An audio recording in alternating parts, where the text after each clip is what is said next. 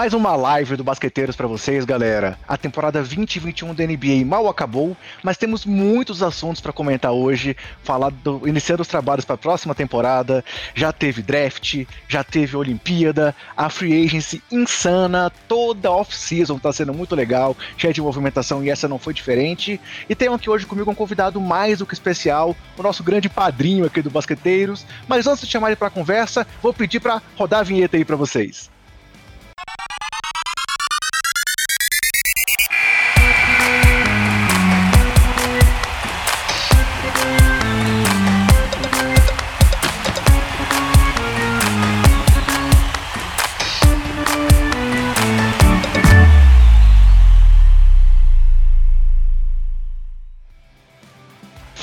Fala, basqueteiros! Como todos sabem, eu sou André Rocha e esse é o seu Basqueteiros. Com esse novo trabalho em vídeo aqui também no YouTube, além do nosso podcast que já está na terceira temporada, do nosso trabalho nas redes sociais. E hoje vamos iniciar, se fechamos a última temporada com uma live super especial que tiveram aqui comigo Drica Varini, Renan Ronchi e Ricardo Stabolito.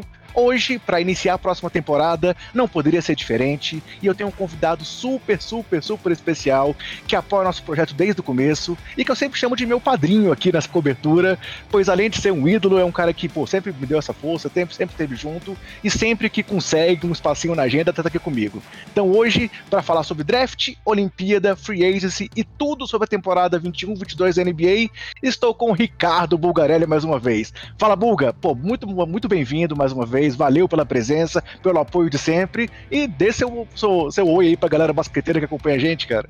Tamo junto, Andrezão. Boa noite para você, boa noite para todo mundo que tá ligado. É um prazer agora voltar em vídeo, né? Porque já, já gravamos oh. vários podcasts e se deu uma escalação aí, um Dream Team para fechar a temporada. Me sinto ah, até lisonjeado e, e, com uma responsabilidade maior para abrir essa próxima temporada 2021-22 que promete demais, né? Até pelo mercado movimentado, as mudanças, as chegadas de novos jogadores. Tem muita coisa pra gente falar e nós vamos tentar dar uma pitada em, em, em alguns assuntos assim, alguns assuntos mais é, específicos, melhores do que os outros, mas vai ser legal demais, cara. Obrigado pelo convite e um prazer estar sempre ao teu lado, Andrezão. Mais uma vez quero agradecer, Buga, sem ser repetitivo, mas sei que você hoje mesmo acabou de fazer um jogo clássico lá no, no canal e o Buga não precisa, não precisa de apresentação, né, galera? Comentarista aí dos canais ESPN, comentarista da NBA Brasil, fez todo o projeto aí da Bud durante os playoffs também, que ficou muito legal, né, Buga? E tô aí no pé dele, enchendo o saco. Buga, aí, quando é que vai ter um tempinho? Quando é que vai ter um tempinho? Chegou off-season, ele mais uma vez aí abriu a agenda e consegui trazer ele aqui pra gente falar sobre esses assuntos. Pulga, alguma novidade, algum assunto legal aí que você queira trazer, que você tenha percebido ultimamente, antes de trazer os assuntos principais do podcast? Alguma história daquelas que você solta aqui pra gente quando tá participando? Você pode trazer uma coisa diferente pra gente iniciar? Ou posso puxar os assuntos aqui que estão na minha pauta? Não, pode puxar, mas porque tem muito assunto até pela frente, né? Mas é, é muito legal ver o crescimento do Basqueteiros, né? A tua dedicação, o teu amor, o quanto você se dedica. E é o mínimo que eu posso fazer de, de começar a atender as pessoas que eu percebo que, que fazem o trabalho com amor, com entrega, com dedicação, é, não só no momento da temporada, porque fazer quando a temporada tá pegando fogo é muito fácil, mas dar um, um, um, uma cobertura, fazer uma cobertura completa, né, do jeito que você faz, que muita gente faz, é muito legal ver isso. Então, a partir de ontem, eu começo a abrir tempo, essa temporada de lives, porque é bem legal ter essa troca. Ontem eu tive uma live no Instagram com um garoto que sonha em ser jornalista, que tem a gente como referência e a gente fica muito lisonjeado. E aqui com você a gente já se conhece, já se conhece até pessoalmente, então é, é, é uma coisa diferente e aos poucos eu vou tentando a, a, agradar todo mundo e estar no maior número possível de lugares para justamente poder falar de basquete com todo mundo, com muita gente que sonha em ser jornalista, que muita gente que, que sonha em, em, em, às vezes fazer parte do basquete de uma outra maneira, como scout, como preparador físico, como assistente técnico, a gente tem que, que, que botar a conversa para falar em, em todos os sentidos, em todas as lives. Então, essa semana eu dei o start na temporada das lives e por isso que eu já fiz questão de, de te encaixar até porque a gente tinha, se falado bastante, né? Como você destacou. Eu acho que o, o, destaque que eu quero dar é justamente por esse crescimento cada vez maior. A gente teve nas finais do leste o ano passado, é, YouTube da Anime Brasil, YouTube da TNT, é, Band, Sport TV, é, Gaulês, é, muita gente fazendo uma cobertura ao vivo, uma coisa impensável em anos atrás, e o crescimento da NBA é, só ganha quem está fazendo parte disso tudo, né? Ou você fomentando o, com, com, com, conteúdo tanto no YouTube, como no Twitter, como no Instagram e coisa e tal. Muita gente crescendo e mais importante é todo mundo falando de basquetebol. Eu acho que essa é a grande, é a grande e a tendência é melhorar.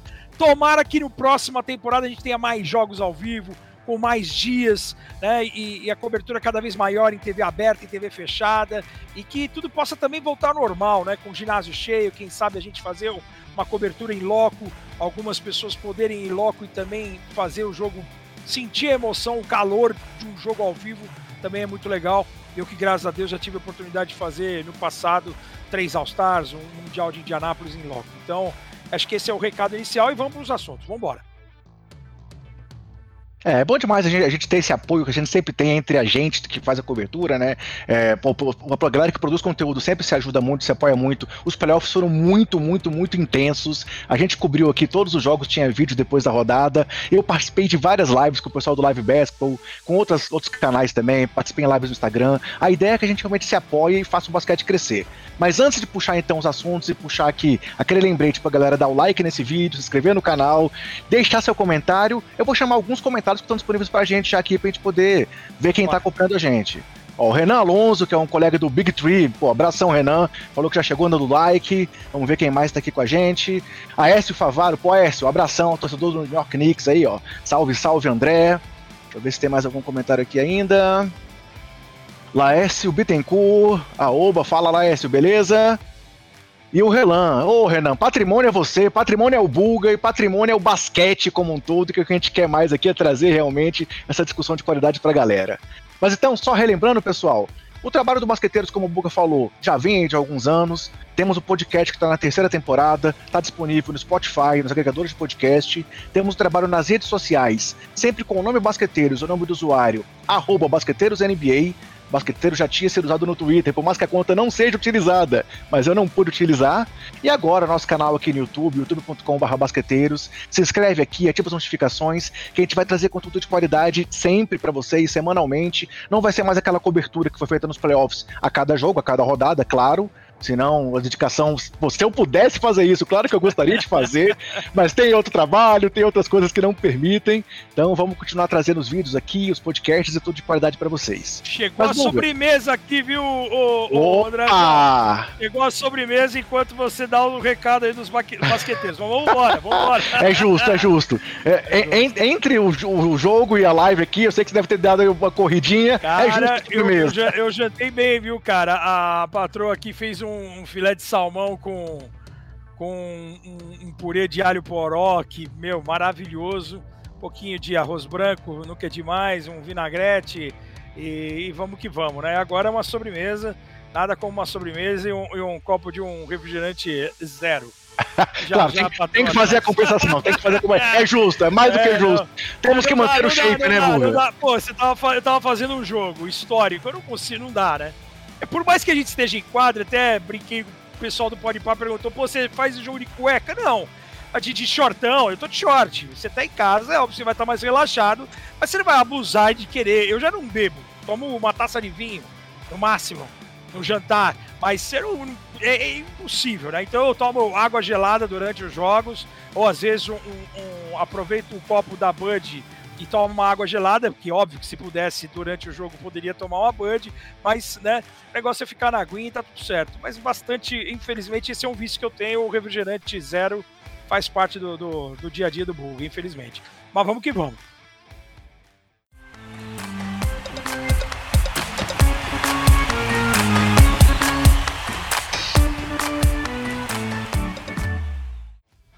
Vamos, já, já passei o olho aqui nos comentários, vai ter pergunta boa aqui pela frente, ó. Tem gente já perguntando aqui sobre seu time, Buga. Ah, mas vamos falar tá mais pra frente. vai chegar esse assunto. Mas eu queria começar chegar. então, galera. A gente começar a discutir um pouco sobre o draft.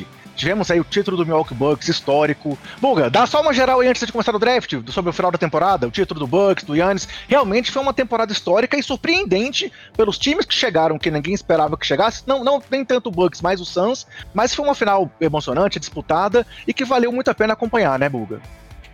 Ah, foi, foi muito legal. Assim, é uma pena que o, o que chama muito a atenção, a gente até falou bastante no, no, nos programas da ESPN, na, na NBA Brasil no YouTube, quantidade de jogadores de estrelas lesionadas, isso Sim. acaba afetando um pouquinho.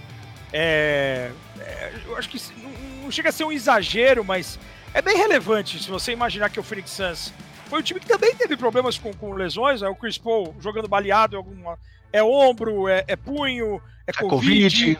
O, o Yannis Antetokounmpo também com aquela lesão muito séria, como teve na reta final. Você perdeu o Donto de Vincenzo, que era um cara importante, apesar de ele estar fazendo uma série péssima contra Miami, mas é, é um cara importante na rotação principalmente no, no aspecto de, de, você defender perímetro, às vezes é uma bolinha de três de segurança, prova disso que eles foram agora, agora atrás do, do, na free agency, já reforçaram é, é, bastante em relação a isso.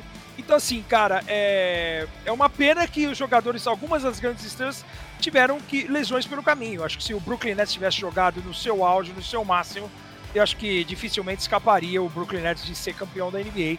E, e mesmo com as é, lesões. E, e, e nessa, nessa fase aí né, do, do super times, né, que a gente viu com o super time se formando, né? A gente tá vendo mais movimentações nesse sentido, que a gente vai falar mais pra frente. É, o, o, Brooklyn segue como favoritaço, o Lakers segue como favoritaço, ainda mais reforçado ainda. Mas antes de falar então das grandes estrelas, dos times que se reforçaram aí na agência livre, vamos falar um pouquinho sobre o draft, que também é uma coisa que movimenta sempre a off-season da NBA. É, pelo terceiro ano aí tivemos a, a, a seleção depois daquela mudança de percentuais das escolhas e não foi o pior time mais uma vez que teve a primeira escolha, né? A gente teve aí na sequência é, o Pelicans, o Minnesota e agora o Detroit Pistons com a primeira escolha. E, obviamente, a escolha que era mais do que batida. Acompanhei sua transmissão na ESPN, acompanhei também, é, já estava já estava por dentro do assunto, obviamente. Mas Kate Cunningham era a primeira escolha é, certa. Tivemos ali algumas surpresas, né? Assim, algumas indefinições. Se ia ser o Mobley, se ia ser o Jalen Green na segunda posição, mas eram os dois principais nomes. A surpresa do Scott Barnes, sendo selecionado pelo Raptors, né? Até era uma coisa que muita gente esperava que o Suggs ia acabar sendo selecionado antes, é, até o fato dele não ter sido selecionado. A gente pensou, ah, então porque o Kyle Lowry vai ficar e não ficou. Então, assim, o draft também trouxe algumas surpresas, como o, o Josh Gidey sendo selecionado pelo Oklahoma na sexta posição. É, aí depois tivemos as escolhas do, do, do Golden State Warriors, que foram muito boas, com Kuminga na 7 é, e com na 14 ele selecionando. É, é o Moody, exatamente. Tivemos o, o, a troca lá do Grizzlies com o Pelicans, que a gente achou também que o Grizzlies ia trazer, é, ia buscar alguém muito batido dos principais nomes. Eles trouxeram o Zaire Williams, é, o Kings pegando o David Mitchell, que é o carrapato defensivo. É, Bulga, assim, qual desses, dessas movimentações principais você jogou a mais surpreendente? Quem que você tá apostando realmente que vai ser o grande destaque dessa classe? Claro, não dá para dizer que é um, um, grande destaque só, a gente sabe que a classe tem muito talento, que é um ano que já estava sendo muito bem visto por todos os analistas, é, todos os, os coaches de todos os times estavam realmente considerando uma classe muito cheia de talento. Dá uma pincelada sobre quem você acha que são os principais nomes, quais que você acha que realmente vão brilhar já imediatamente e vão trazer ajuda para suas franquias, cara? Cara, eu, eu tenho. Assim, o, o Cade Cunningham ele, ele era praticamente unanimidade de ser o número um, porque o Detroit Pistons ficou com medo de passar o cara e o cara realmente ser tudo, tudo que a gente imagina que ele possa ser. Eu fiz. Eu, eu até brinquei com o Sasso, né? O Sasso, muitas vezes, quando vem para São Paulo, ele acaba ficando em casa. E até brinquei com o Sasso em um determinado momento da temporada. Falei, ou eu dou muito azar, ou esse cara não vai ser tudo isso. Porque dos jogos inteiros que eu vi do Kate Cunningham, eu não, eu não tive essa sensação de ele ser um fora de série. É óbvio que ele é um cara diferente. Você vai ter um armador de mais de 2 metros de altura, é um cara que é líder do time, que ele pode faz, causar um impacto diferente na liga. Beleza. Mas até aí, tomadas de decisão dos jogos que eu vi, eu vi jogo de começo de temporada, eu vi jogo de meio de temporada, eu vi jogo de NCAA Tournament, falta ainda. Assim, é, é um cara que pode ter muitas qualidades, mas falta um pouquinho ainda de, de olhar para o cara e de confiar 100% em cima dele. Eu acho que o Jalen Green, por exemplo, é um cara pronto ofensivamente. É um cara que, ainda mais pela situação de Houston, ele é um cara que dificilmente não vai ser o, o, o novato do ano. Pode ser que o Cade Cannon seja o novato do ano, porque o cara vai ter assistência, vai ter rebote, ele é um all-around, ele tem uma característica diferente. Mas o impacto do Jalen Green em Houston é o cara certeza, dá para apostar que o cara vai ter mais de 20 pontos de média por partida. Porque ele vai ter um volume alto, ele seleciona bem os arremessos, ele tem agressividade à cesta, né? ele, ele, ele pode evoluir ainda mais nas bolas de meia e longa distância. Então é um jogador de muita qualidade. Tenho, assim, a minha dúvida de o melhor jogador do draft, eu gostava do, do Green ofensivamente, eu acho que o Evan Mobley Sim. é um cara que pode até por ser um cara diferente, um cara que pode ser moderno, um cara que pode passar quadra. Ele tem os jogos que eu vi dele também, aí entra um fator é, importante, ao contrário do Cade Cunningham, por exemplo. Os jogos que eu vi do Evan Mobley, em todos eles ele foi muito bem. Em todos eles muito bem, menos na, na, na derrota que acabou eliminando, tirando o time do campeonato. Mas, cara, é, é, um cara que sabe botar a bola no chão se precisar, é um cara de 2 metros e 13, é um cara dominante dos dois lados da quadra, é uma fusão, assim. Eu olhando ele, eu consegui enxergar alguma coisa do Tim Duncan nele, eu consegui enxergar alguma coisa do Anthony Davis nele. Eu acho que é um cara que tem um ótimo tempo para proteger garrafão, ele vai trabalhar na meia distância, um trabalho de pés maravilhoso. É assim, vai para um Cleveland Cavaliers que ele, imagino eu, que ele vai jogar numa posição 4, né? Porque o Kevin Love pode ser dispensado a qualquer momento, ou pode ser envolvido em troca. Você tem a renovação de 100 milhões do Jarrett Allen para jogar na 5. Então não é um cara que vai jogar como um pivô puro. Pode ser até que ele venha de sexto homem, no lugar do, do Kevin Love ainda, para tentar dar um, alguma coisa pro Kevin Love, para ver se ele aparece e alguém ó, se destaque e alguém surja com uma proposta para tirar o Kevin Love de lá. Eu acho pouco provável. É capaz de o Mobley já ser colocado numa posição 4, assim, de um stretch forward, tentar aprimorar cada vez mais. Então, assim, mas é um cara ainda cru, é um cara de 20 anos de idade. Essa pressão que, que, esse, que essa molecada chega também é, é, meio injusto, né, André? A uhum. gente chegar nisso. Em relação ao Barnes e ao Suggs, assim, eu tinha a sensação, quando os caras passaram o Suggs, eu falei, pô, o Kyle Lowry vai ficar. Exatamente. Vai, vai, encerrar a carreira, vai, vai, vai aposentar. O Rafael Matos, que é do, Rafa, do Raptors Brasil, falou que conversa com muitos jornalistas lá. Eles falaram que o Scott Bar que o Jennings Suggs não fez um bom, um bom workout em Toronto. É, é cara, é feeling. O Masai, é. o Masai ele é muito bom, cara. Aí não dá para ir contestar o cara. Mas eu acho pouco provável você achar, pô, o cara não foi bem num, num workout, faz o segundo. E, e, você e você botar gastar uma pique 4 num, num, cara que você acha que o cara numa, num dia não fez um workout. É a mesma coisa que agora. Eu, eu não tô falando que o Kane Cunningham é, é, o, o Sasso e o Laza que divide o Laza que divide o apartamento comigo e o Sasso que vem aqui em casa dormir às vezes quando vem de Porto Alegre. Eu sempre falei para os caras, eu não tô falando do Kane Cunningham hoje porque no primeiro jogo ele amassou o aro. Mas uhum. as tomadas de decisão do Kenny são, são ainda, ainda acho que requerem ajustes. Mas nós estamos falando de um moleque de 19 anos. É Sim. É óbvio que ele vai ajustar, é óbvio que ele vai evoluir. Agora, Nem todo mundo é Luca Doncic, né, Buga? Exato. Agora, o Jalen Suggs, por exemplo, ele vinha, num, assim, a, a, o jeito, o perfil do cara. Aí é o estilo de jogo. O cara, ele é daquele jeito, ele é para dentro, ele é confiante, ele se, se, ele se garante. Você entendeu? Falando em português, claro. Então, assim, é, me causa uma, um espanto de você achar que o cara, por um workout mais ou menos, ele não serve. Né? Agora, que o Scott Barnes também é um outro jogador que pode ser comparado, pelo menos com as características de de o cara que tem o Draymond Green e o Magic Johnson como ídolos, é um cara que vai jogar pro time, é um cara que vai fazer mais do que pontuar, entendeu? O Jalen Suggs, ele é um cara que vai pontuar, um cara que vai matar a bola, vai bater para dentro, mas eu tenho dúvida se o, se o Jalen Suggs vai ter, por exemplo, cinco assistências de média por partida.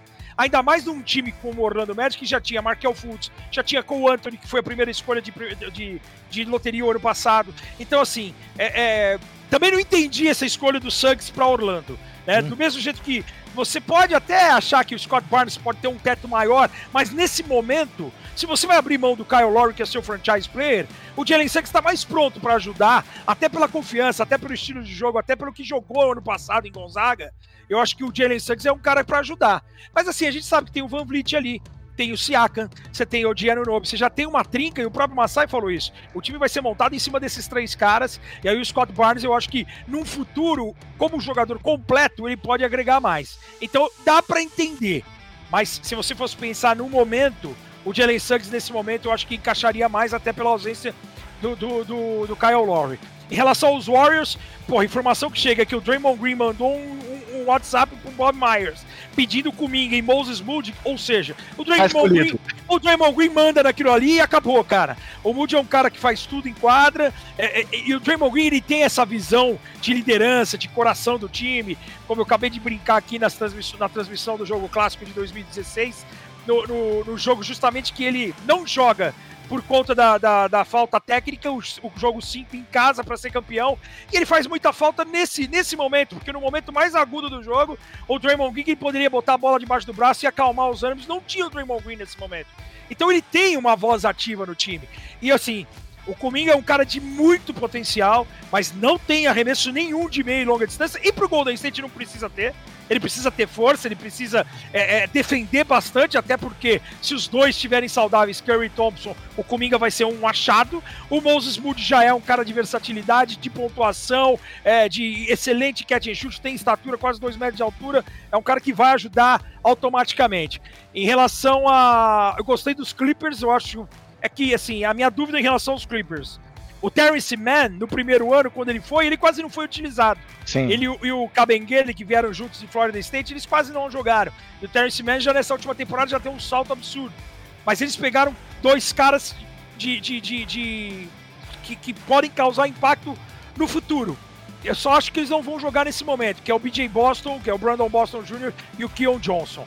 O Keon Johnson, um cara atlético, rápido, o que o cara salta é brincadeira, é, é uma posição assim que não que ele vá chegar é para ser titular, óbvio, longe disso, mas é uma posição carente assim dos Clippers porque o Kawhi tá lesionado, a gente não sabe quando que ele volta, não sabe nem se ele vai renovar de fato. Ele falou que vai ficar, mas ninguém falou, saiu falando qual o valor, qual o tempo, se ele vai ficar por mais um ano ou dois, ou se ele já vai fazer uma extensão, vai fazer um contrato maior. Então, é um cara que pra gente ficar de olho, o próprio PJ Boston é um cara que o Laza adora por ser em Kentucky, é um cara que tem potencial de, de criar arremesso, de trabalhar duro, de treinar bastante. Não sei, tem, tem tido até melhores jogos do que o que teve melhor jogo do que o Keon Johnson na estreia no, na Summer League, mas a Summer League também não é parâmetro. É, não é parâmetro. E esse, e esse Jason Preston, ele é uma baita história, assim, porque assim, o, o, o o, o, Clippers não tem um armador, assim, foi muito criticado. O Beverly, o Red Jackson jogou demais, mereceu, graças às suas, às suas atuações nos playoffs, uma, um, uma renovação. Um contrato né? de dois anos, uma renovação. Mas esse Jason, aí, assim, é alguma coisa que a gente acompanha. Eu, óbvio que eu sou torcedor do Portland, mas a partir do momento que você entra de cabeça nisso aí, você começa a torcer pelas histórias. Sim. E o Jason Preston, eu lembro que dezembro ou janeiro, o, o, o Sasso me contou a história dele, eu fui procurar a fundo e essa história do cara é demais, porque ele, assim, ele é um facilitador, ele é um cara é, que, pô, o cara tinha desistido de jogar basquete quando não teve proposta nenhuma para jogar no basquetebol universitário. Ele vai fazer um, um, jogo a mais na AAU e depois recebe um convite é, é, de uma universidade mais modesta e o cara é um excepcional passador, um cara que queria ser jornalista como eu, um cara que é torcedor fanático, que escrevia sobre o Red Jackson e amanhã ele vai ser companheiro do Red Jackson, que ele é. Só faltava, pra, pra história ser perfeita, a cereja do bolo, se ele tivesse sido draftado pelo Detroit Pistons.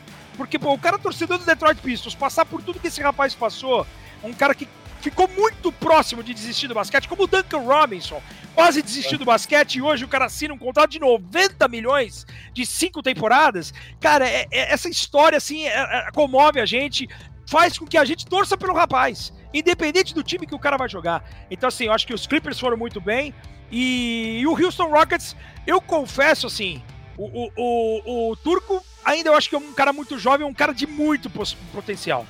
Os Mangaruba também é um outro cara que eu dei muito azar. Eu sei do potencial do cara defensivo. Eu imagino ele como podendo ser um Ibaka. Eu não acho que ele vai espaçar quadra e matar bola, mas eu acho que ele pode ser o Ibaka, a versão 1.0 do Ibaka.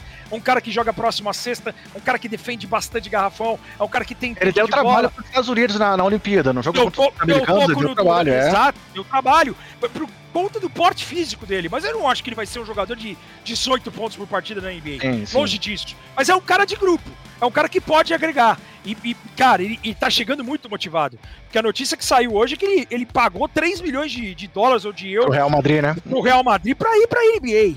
E, e cara, é, é, é, muita grana que ele tá abrindo mão é, é, pra, pra ir pra NBA pra tentar o sonho de se provar também. Porque é muito legal isso.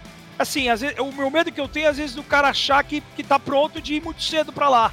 Né? E não é todo mundo que consegue ir cedo para lá e se destacar. Aí eu vou roubar uma frase sua, não é todo mundo que é Luca Doncic, cara, que chega lá chegando. Então, assim, é, é uma. É uma. Eu acho que o Houston, até por terra dizimada, até por, pela última imagem deixada, pô, o Harden saiu por duas jujubas e um pé de moleque. Cara, eu acho que o time conseguiu dar, ter um resgate é, via draft, assim, para tentar segurar o seu torcedor que mais que a gente pode destacar? Assim? O Hornets trouxe jogadores bem explosivos para jogar ao lado do Lamelo, né? Também foi uma movimentação bem voltada para velocidade, força. É, o, é, o, o, o Book Knight principalmente, né? O, o, assim, o, o Hornets eu acho que tem um núcleo muito jovem. Eu acho que falta um. Falta alguém. É, é, falta alguém para pegar esse time é, é, é, pelas mãos mesmo. Um franchise player de peso. Porque você tem. Qual que é o jogador mais experiente hoje? Terry Rozier. Você tem Lamelo, você tem Bridges, você tem PJ Washington. Hayward, né? Gordon Hayward. Você tem mas o Gordon Hayward lesionado, ele, ele mais se machuca. Não, não, é, não dá pra confiar no Gordon Hayward. É seria verdade. ele, seria ele saudável, mas não é assim. o, o Book Knight a gente percebe que é o cara que meu, gosta de pontuar, o cara, o cara vai pra É mais um.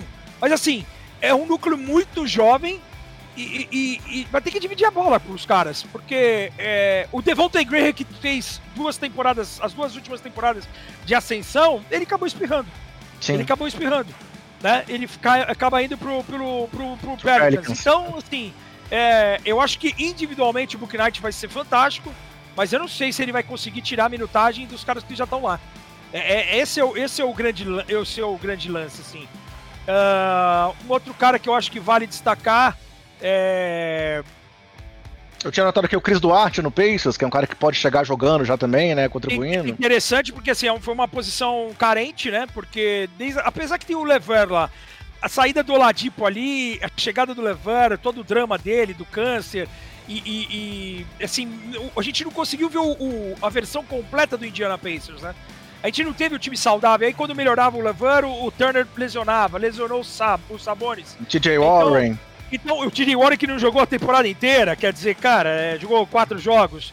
Então, quer dizer, e o TJ Warren falou, dizem até que não queria voltar a jogar porque com aquele treinador ele falou que não jogava. Quer dizer, já era um problema maior e o Indiana vai subir de patamar. Volta o Rick Carlisle, uma, uma das mentes mais brilhantes aí dos últimos anos da NBA. Eu acho que tem. E, e assim, e a gente já percebe que o Chris Duarte é um cara que pode chegar ajudando. É numa posição 2-3, é um cara que mata a bola. Você perde o, o, o McDermott, né, para San Antônio, mas você traz um Chris Duarte, é óbvio que é um garoto, mas é um cara que seleciona bem os arremessos, mata a bola, é, é, fez uma temporada muito sólida lá em Oregon, então é um cara legal. O que eu queria destacar para mim, é, é, e aí acho que a, a última imagem deixada, ela, ela, é, ela é muito impactante, não tem jeito, cara. Eu fiz o tournament e aí você começa a entender, o, o vai vendo a sequência dos jogos, que é o David Mitchell, cara. O David Mitchell, tudo bem, Summer League. Ontem ele deu 9 assistências, 10 pontos, 9 assistências, zero turnovers. Sim. Cara, ele é um pitbull, cara. E ele, ele tem a, a, a vontade de, de se provar, de querer o off-night, né? Esse apelido para mim é um dos mais legais de todos os tempos. Hein? O off-night de, de, de pegar o adversário e de ele escurecer, de ele zerar o adversário. E é backup tanto do Fox quanto do Halliburton, né? Assim, ele vai ter, vai ter essa rotação dos três ali é, muito assim, forte. Né? É, eu não, eu não entendi também o David Mitchell indo pra lá, mas aquela história, não podia deixar de passar pra um time que Sim. era a pior eficiência defensiva da liga. Você não vai passar o melhor jogador de defesa da NCAA. Então, cara, é assim, aí o, o eu cheguei a ouvir falando assim: ah, ele não vai, ele vai ter dificuldade de defender porque ele é baixo. Cara, o Joe Holiday é, é 3, 4 centímetros mais alto que ele. O Tony Allen foi um monstro defensivamente. Quantos grandes defensores. O Zé Pequeno é um cara chato e é mais baixo que o David Mitchell. Assim, a leitura de jogo que ele tem, é óbvio que você vai tentar colocar em mismatch, vai tentar colocar caras mais altos. Mas isso aí é bobagem de achar. O Joe Holiday marca o Kevin Durant. O PJ Tucker, 15 centímetros mais baixo, marcou o Kevin Durant. Esse negócio de você colocar na conta da estatura hoje em dia, depois a gente vê o basquetebol, dia sim, dia também, é uma bobagem gigantesca, cara. É, é do querer mais. Hoje você sabe que o querer mais faz a diferença. Independente se o cara tem 1,80 ou se o cara tem 2,20. É óbvio que vai facilitar, mas o estilo de jogo desse cara, não somente é, é, é, a vontade, é o estilo de jogo, é o cara é, buscar sempre a perfeição, de querer ser um cara diferente. Cara, o que esse rapaz fez no tournament foi sacanagem que esse cara faz, não somente defensivamente, porque, pô, ele aproveitou os espaços. A, a, toda toda o, o, a, a, pressão em Baylor era em cima do Jared Butler, que era a grande estrela do time. E até achei esquisito o cara sobrar no final. tanto, né? Quadragésima escolha, pois é. Exato. Cara, esse moleque é um fenômeno, cara. Ele matou bola, ele selecionou bem os arremessos. Ele foi responsável por quase 40% dos pontos do time no tournament. E o time foi campeão, tirando a vencibilidade de um time histórico como o de Gonzaga. Cara, esse rapaz jogou demais expectativa assim, é óbvio que o cara vai para Sacramento, Sacramento dá um azar, dá uma zica, bata até na madeira, mas cara, eu, eu torço individualmente, eu torço muito para esse cara. Eu tenho certeza que se depender dele, cara, o Halliburton já joga demais, o Fox motivado, o Fox é, com um contrato máximo. Eu acho que é um trio assim, eu não consigo ver os três jogando juntos. Eu acho que vai ficar um time muito baixo. Mas enfim, você tem. É muito louco, né? Porque você tem de um lado você tá com esse trio aí, a gente vai acabar misturando o assunto, não tem jeito. Claro, claro. Mas você tem Richard Holmes, você tem Tristan Thompson, eles acabaram de, de, de confirmar o Damian Jones, tem Marvin Bagley III, você tem Alex Lane, você tem seis caras grandes de um lado e três e não tem um ala, você não tem um cara matador de bola. Ou se tem, pô, a gente tem que puxar a lista de todo mundo que tá no Sacramento.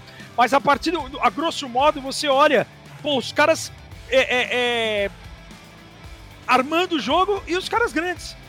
Carece de um. De um, de um então, o, o Damian Mitchell, ele vai ser. É, é, foi Do mesmo jeito que o Sucks foi escolhido por Orlando, eu acho que porque foi pela. Pô, sobrou o cara no. Puta, vamos ter. Pelo talento não pelo encaixe, né? Exatamente, por talento. E a mesma coisa foi o Mitchell em Sacramento. Porque é o que você falou, você tem Fox e o Halliburton jogou uma temporada absurda. Ele só não foi melhor. O Halliburton, em determinado momento, para mim, ele era o novato do ano. No começo ele tava muito, porque ele entrava e entrava na boa. Tanto que ele depois ele virou titular.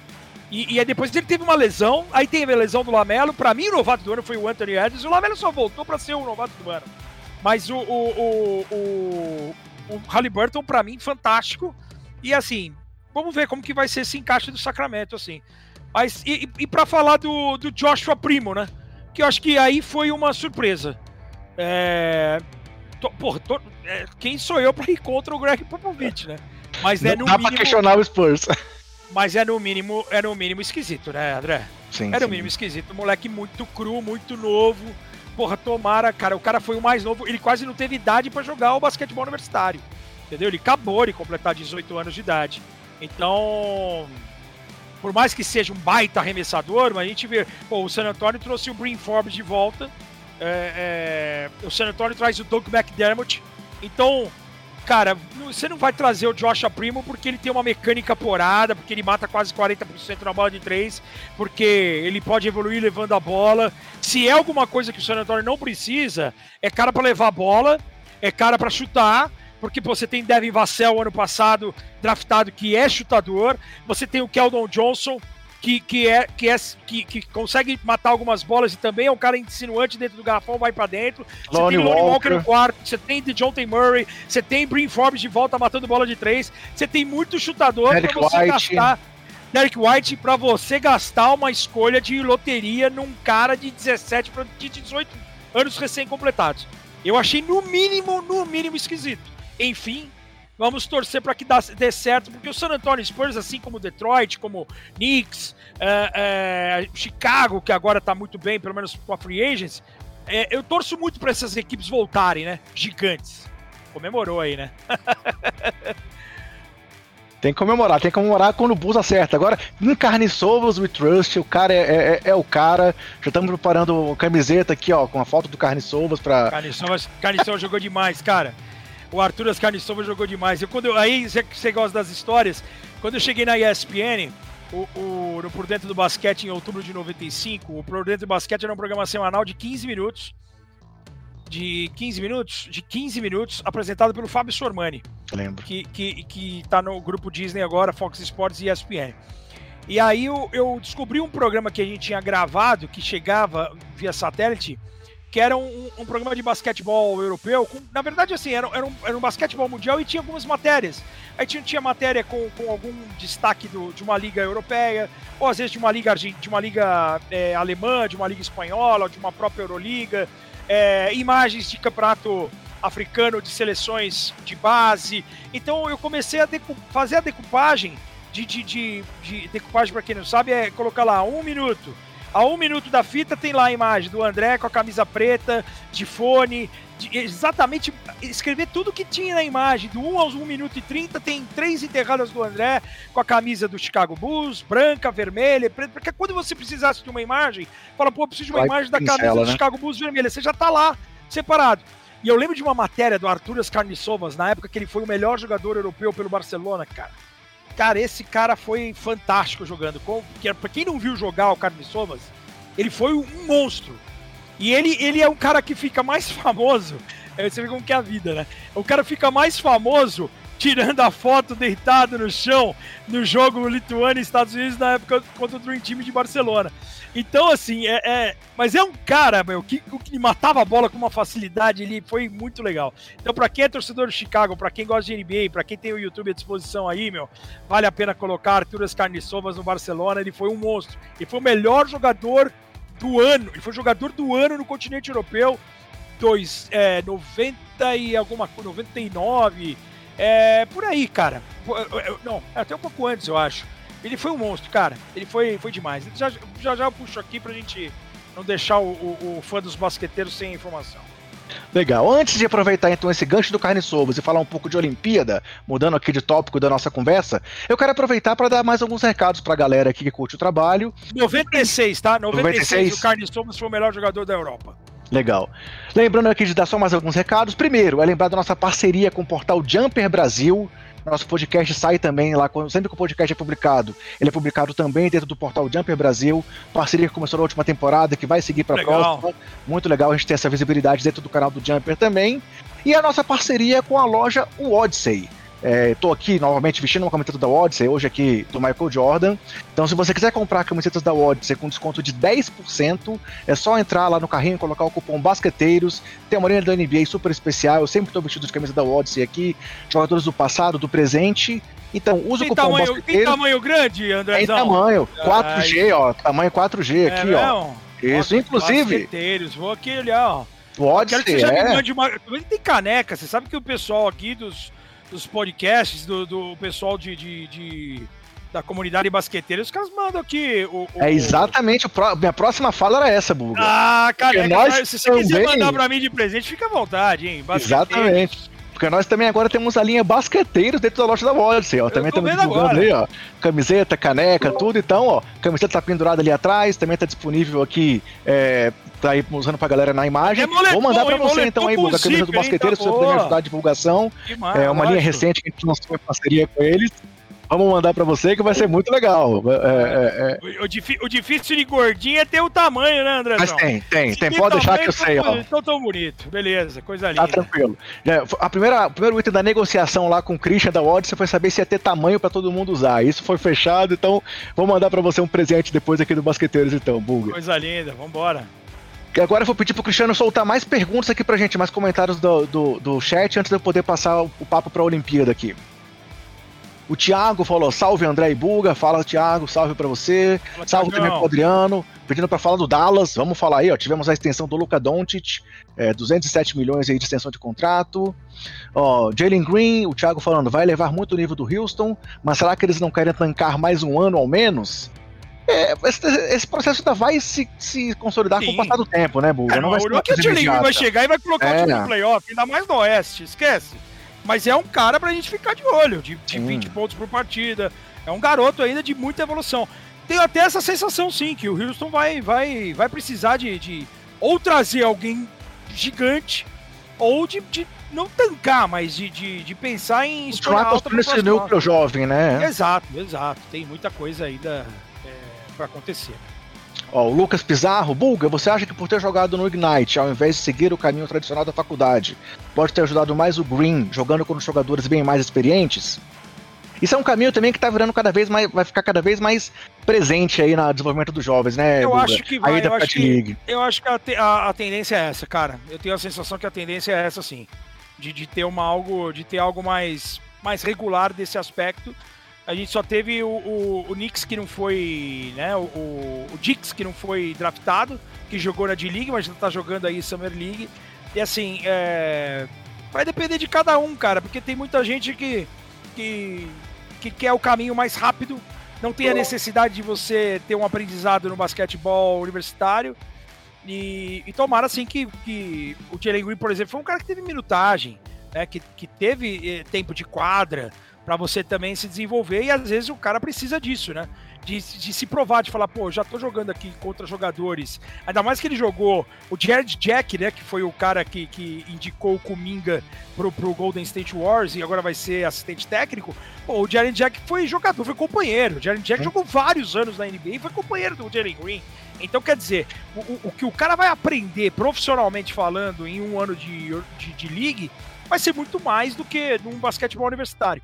Mas eu tenho, eu, eu, eu assim, não dá para cravar, não dá, eu não, se eu tivesse um filho, eu ainda acho que eu colocaria meu filho jogando uma temporada na Europa, ter um aprendizado do basquetebol FIBA que é fundamental, passando pelo basquetebol universitário, de preferência jogando dois, três anos, quem sabe, a não ser que ele fosse um fenômeno, aí sim você pode pensar em jogar uma, um, dois e aí sim partir para a NBA. Mas eu acho que se não, é, é meu, não acelerar o processo.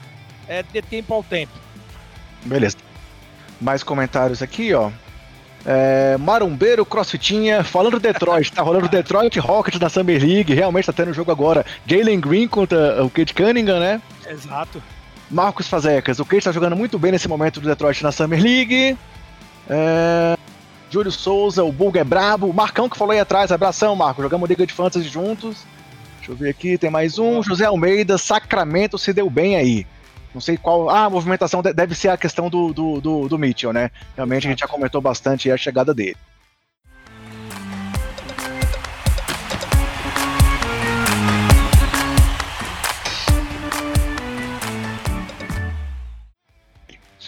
Beleza, indo em frente aqui então agora, Buga, vamos passar rapidamente pelo basquete olímpico, que a gente sabe também da, da importância, da relevância, inclusive para os americanos, né? O Mundial eles deixam um pouco de lado, mas a Olimpíada eles sempre querem ganhar, querem vencer, ainda mais depois ali de 2004 começaram perdendo para a França, mas depois se impuseram, o talento prevaleceu diante ali de, de mesmo, mesmo com as dificuldades muitas vezes de adaptação ao basquete FIBA, os outros times realmente muito fortes e desenvolvidos, mas o Duran foi um monstro, fez 29 pontos na final, tornou aí o maior é, assistido da história do né? basquete, é, assim, não, não, não tem jeito. não tem jeito. Mas assim, é tivemos outros momentos muito importantes, né, Bulga? Tivemos aí, pô, o primeiro Olimpíada do, do Luka Doncic, já estreou fazendo a segunda maior pontuação da história de um jogo de Olimpíada, atrás apenas do nosso Oscar, é, fez triplo-duplo aí no caminho, se tornando apenas o terceiro triplo-duplo da história é, dos Jogos Olímpicos. Então tivemos vários momentos muito legais, muito importantes. Acho que o Buga, acho que o Buga caiu aqui, galera, mas eu vou continuar falando com vocês então, até ele retornar. É, Buga, você caiu, mas tá voltando, tá voltando. É, é, então, é, tivemos vários, vários momentos marcantes, pessoal. Tivemos aí as despedidas marcantes também aí do Luiz Scola e do Paul Gasol, se despedindo das seleções, pô, de forma muito emocional ali. Principalmente a do Escola, foi muito legal. O time da Austrália aplaudindo o cara de pé ali no final do jogo. Tivemos o, o, o FIBA Rubio jogando demais, fazendo a maior pontuação aí que um time que o jogador já fez diante dos Estados Unidos em um jogo de Olimpíada. Então, assim, tivemos vários momentos que entraram para a história olímpica, mas o título americano era mais do que esperado, né, Buga? Muito. Mas é legal, você viu quantas histórias que você trouxe aqui e, e histórias pesadas, né? E nem Essa... falei da França, hein? Exato. que foi a vice-campeã. E, e, e, o Fournier que, que arrebentou com aquele primeiro jogo já lhe rendeu um contrato de, de mais de quase 80 milhões de dólares no New York Knicks, né? Essa versão FIBA, Rubio, Pat Mills, Fournier, é impressionante, né? Sim, Esses sim. caras do mundo FIBA, eles matam bola com uma facilidade incrível.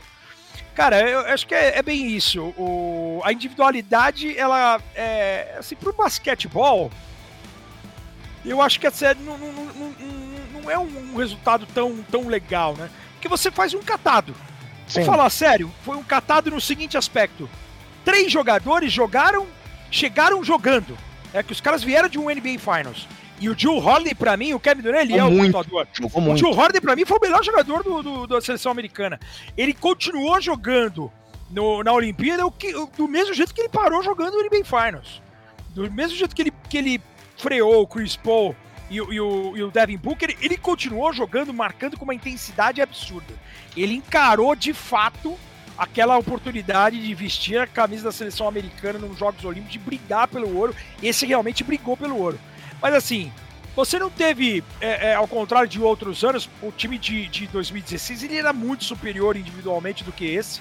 Por exemplo, se tinha de veio uma se teve o Keldon Jones para apagar um incêndio, você teve, você ia ter o Bradley Bill e não teve, você teve três jogadores, como eu falei, chegando em cima da hora, mas Jeremy tem... Brent quase não jogou. O, o Damian Lillard que sai a notícia que ele tá jogando com uma, com uma distensão no, no abdômen, não. quer dizer, cara, você não teve, é, mas é muito na individualidade, muito no aspecto defensivo que eles se uniram, assim, tem o fator Draymond Green, que é um fator que contagia os caras, e quando a bola dos caras resolve e eles acertam o jogo defensivamente, aquele jogo contra a Espanha, que era o jogo mais difícil, era, era a, a, eles fizeram um jogo de 28 assistências. O coletivo falou mais alto, que não tinha falado durante toda a competição. Então você tem a individualidade do Duran, um cara que vai fazer 30 pontos. Em qualquer jogo de basquete, valendo ou não, o Duran vai ter 30 pontos. Pelo volume, ou às vezes pelo aproveitamento dele, ele vai chegar até mais rápido aos 30 pontos e, e, e, você e você conseguiu vencer sem ser brilhante, mas conseguiu vencer.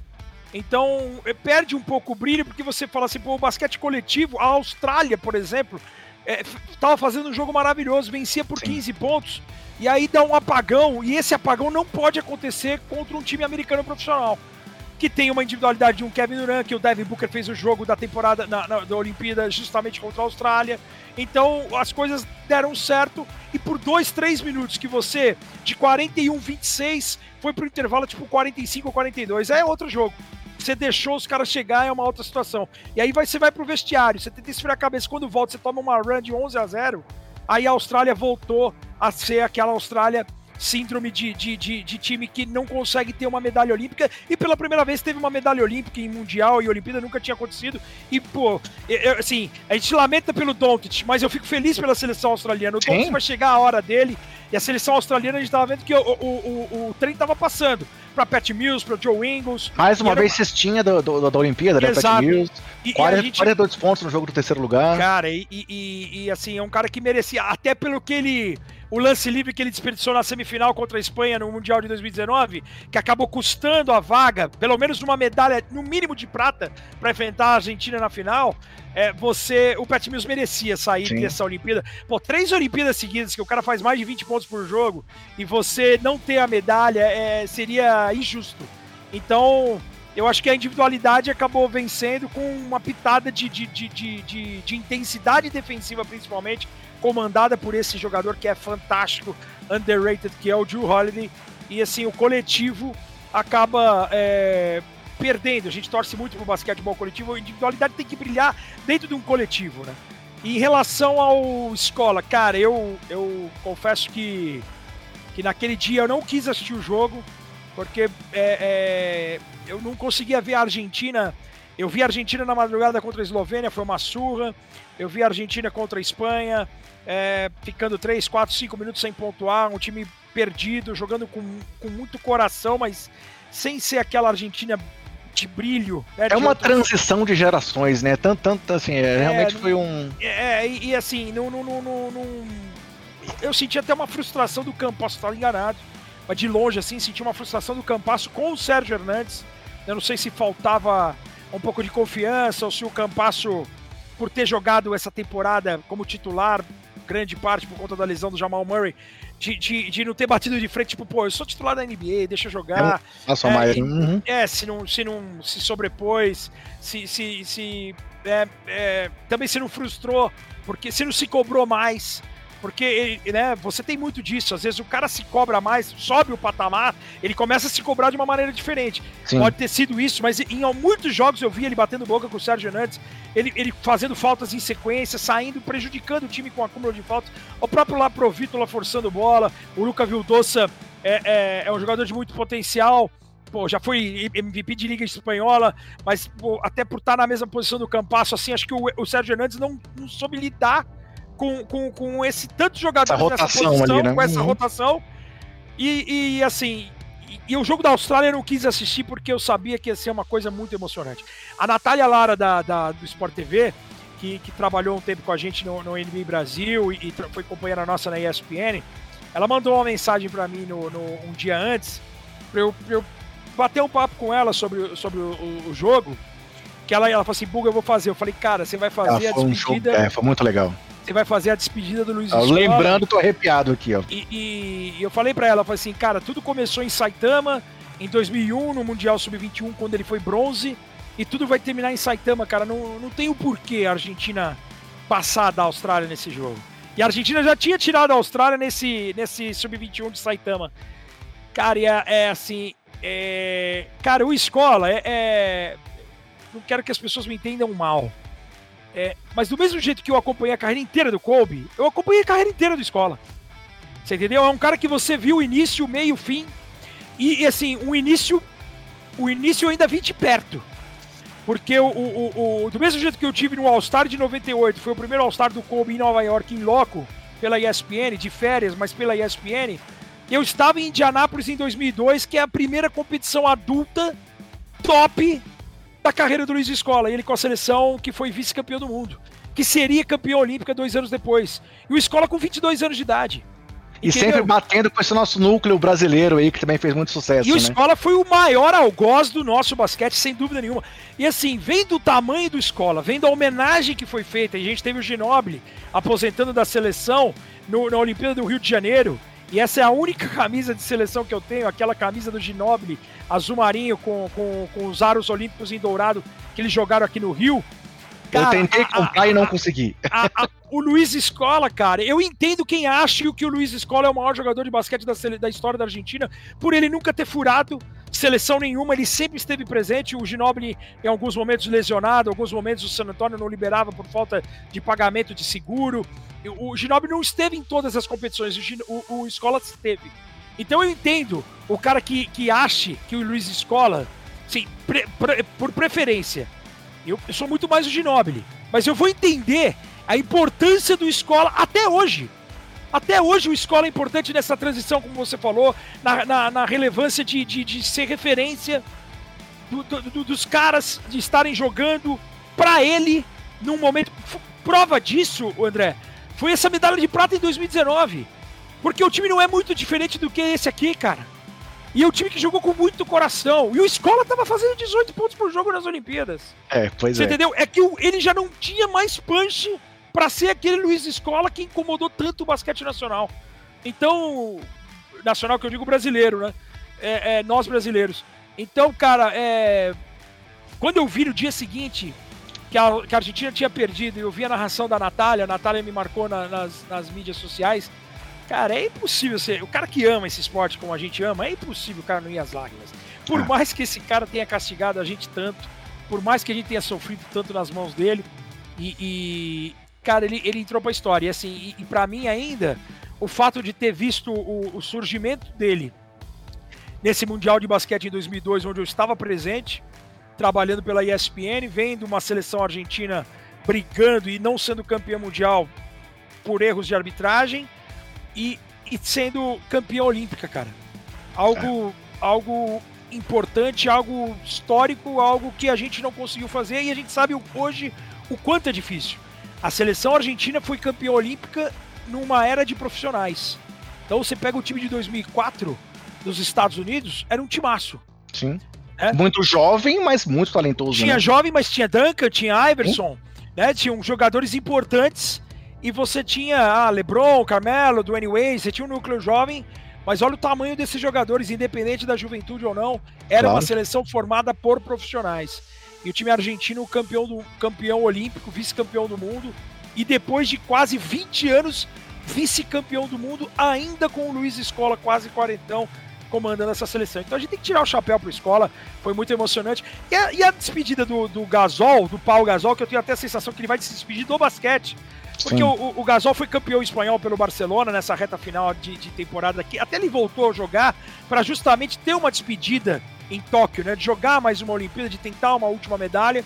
Mas o, o, o acabou ficando ofuscada, né? Porque o time foi eliminado da maneira como foi eliminado e na mesma noite o, o, o Escola depois acabou tendo essa. E diferente essa, do essa Escola, o Gasol né? não conseguiu assim contribuir tanto, assim, jogou poucos minutos, foi dominado. Já do Escola conseguia ainda realmente contribuir e, e, jogar muito mais nessa reta final, né? Então acho que também teve essa diferença. E, tanto que você e... viu, você viu o Gasol frustrado, sentado no banco com uma cara assim mais chateado Exato. do que o Gasol, do que o Escola com a cara de emocionado, né? E assim, o, o, o Paulo Gasol, ele foi para muitos, o maior jogador do basquetebol FIBA de todos os tempos. É, é, difícil comparar épocas, como a gente também não gosta de comparar Sim. a NBA de hoje com a do passado, mas eu, eu assim, vencedor, não há dúvidas. É, ainda mais se você for pegar o pacote completo de, de basquetebol FIBA e o cara foi bicampeão de NBA, sendo relevante demais naquele jogo 7 de 2010. O que o cara fez naquele jogo 7 de 2010 foi sacanagem.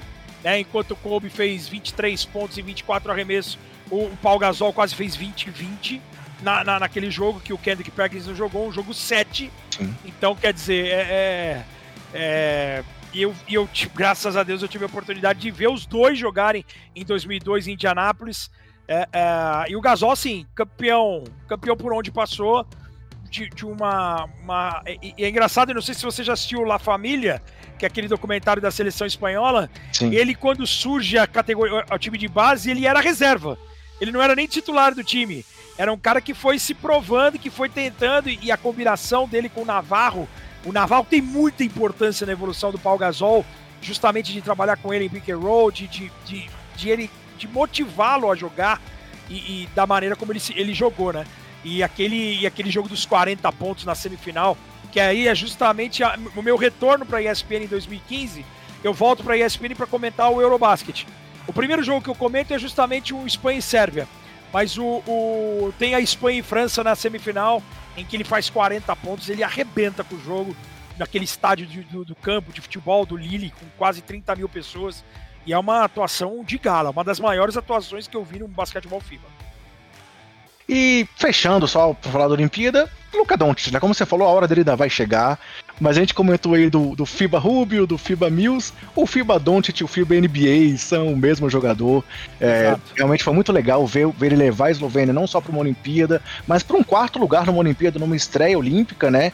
E ele mostrou todo o talento que a gente está acostumado. É, aquele jogo que ele fez, aquele, aquela segunda maior pontuação da história, foi muito legal. O do triplo-duplo foi muito legal também.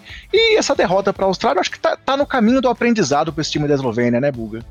É, assim, é, foi muito legal ver, assim, alguns aspectos. É, até falei isso no ESPN League quando eu participei com o Nardini e com o André Fury. O, o, me chamou a atenção, é, assim, nunca duvidei da liderança do Doncic, não é isso. Mas a gente existia a, a, de como que ele ia se comportar sem o Goran Dragic, né, uh, na seleção. Porque o, o, no título de 2017 do Eurobasket, o Dragic foi o protagonista. Sim. Então, existia essa dúvida: será que ele ia ter punch para ser já, de cara, é, é, é, essa liderança? E se ele ter, ia ter esse impacto com a camisa da seleção?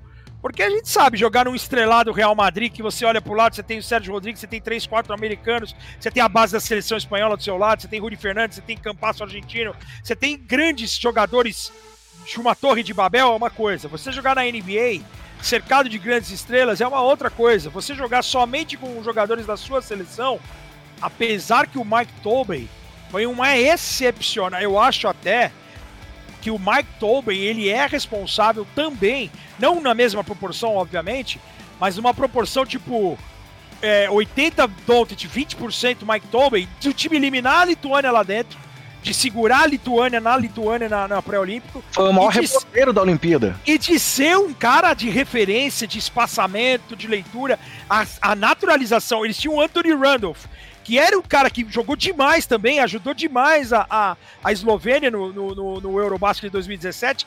Mas, cara, o Mike, o Mike Tobey tem muito mais arremesso do que o Anthony Randolph. O Randolph era um cara de jogar mais próximo à cesta, de bater para dentro, de, de ser mais forte, mais de skill. O Mike Tobey jogou demais. Eu sou Soul Dallas, já passando pro assunto depois. Eu sou o Dallas, eu vou buscar o Mike Tobey. Você entendeu? Pega, rasga, é, é, rasga o, o buyout do cara lá, acho que ele tá no Valência ainda, vai para dentro do rapaz. Ele põe todos os, os pivôs, ele tá acostumado a jogar com o Doncic. Ele já teve essa, essa, esse sucesso. Então, assim, foi muito legal ver o Doncic, ele é um espetáculo à parte para quem acompanha o basquetebol europeu como a gente sabe que, que não é nenhuma novidade. E, e, e, foi muito legal, assim. Era um time que tinha uma bola de três, todo mundo chutava de três pontos. O, o, os jogadores com muita qualidade, o Mike Tobin foi muito bem. E às vezes você numa tomada de decisão, eu até acho que ele deixou o cara em condição, mas é, em alguns momentos a última bola, meu, eu prefiro errar a última bola sendo eu sendo o Luca Doncic. André, eu vou errar a última bola, mas eu não vou passar a última bola. Por mais que ele tenha deixado a, a, a, essa é uma crítica que acontece. Eu lembro do LeBron James no jogo 3, eu acho, contra Dallas, ou jogo 4 contra Dallas, e que ele põe a bola nas mãos do, do Donis Haslem na meia distância. E o Donis Haslem ali tinha 60%, 65% de aproveitamento e ele erra uma bola fácil. E o LeBron foi muito criticado. Então eu entendo que o Doncic tenha colocado o jogador em condição de fazer uma bandeja. E o mérito foi do Batum, né? Assim, o Sim, Batum o mérito foi do Batum, mas o Doncic ele tem que decidir, cara. Ele tem que decidir, tem que fazer os quatro caras, tem que fazer bloqueio para ele chutar e ele ganhar o jogo. Ele ganha jogos e ele perde jogos. A frase do Michael Jordan é maravilhosa. Todo mundo lembra dos jogos que eu ganhei, mas ninguém lembra dos jogos que eu perdi. Você mas, cara, erra todo arremesso que você não tenta, né? É também outra frase dele. Então eu, eu, eu assim, eu entendo mas, cara, para uma primeira Olimpíada, para uma pressão que é jogar uma Olimpíada, para jogar contra a Argentina, para jogar contra a Austrália, para jogar contra a Espanha, cara, foi demais ver o Doncic, foi muito legal. E, e, assim, vida longa ao tesouro, Luca Doncic e, e com bolso bastante... cheio agora também, né? Com bolso ah, cheio. Eu, cada, é, 207 milhões é dinheiro. Você sabe que cada vez mais que eu vejo a, a única frustração que eu tenho é... Também a gente sabe que as pessoas estão assistindo aqui, não, não me levem a mal. De a Iugoslávia não ser unificada no basquetebol, cara. Meu Deus. Eu queria tanto Que seleção seria essa? Porque, e não só agora, né? Em todos sim, os tempos, sim. desde, desde de 96, né? desde 92. Porque assim, é óbvio que os Estados Unidos seriam favoritos, mas eles teriam que uma seleção forte e, e teriam que jogar a Vera, como o pessoal gosta de falar, pra valer mesmo, cara. Porque, cara, ia ser demais ver uma Yugoslávia unificada, ou ver uma União Soviética unificada no ambiente basquetebol falando. Eu sei que as guerras é uma loucura, é só quem, quem tá ali para saber é, do que acontece no dia a dia. E, e, e assim, no, falando da bola laranja, é uma pena que a gente não possa ver é, uma seleção Yugoslava unificada. Eu torço até para ter um, um, jogo, por exemplo, no All-Star Game, no sábado, tinha os Estados Unidos contra o resto do mundo.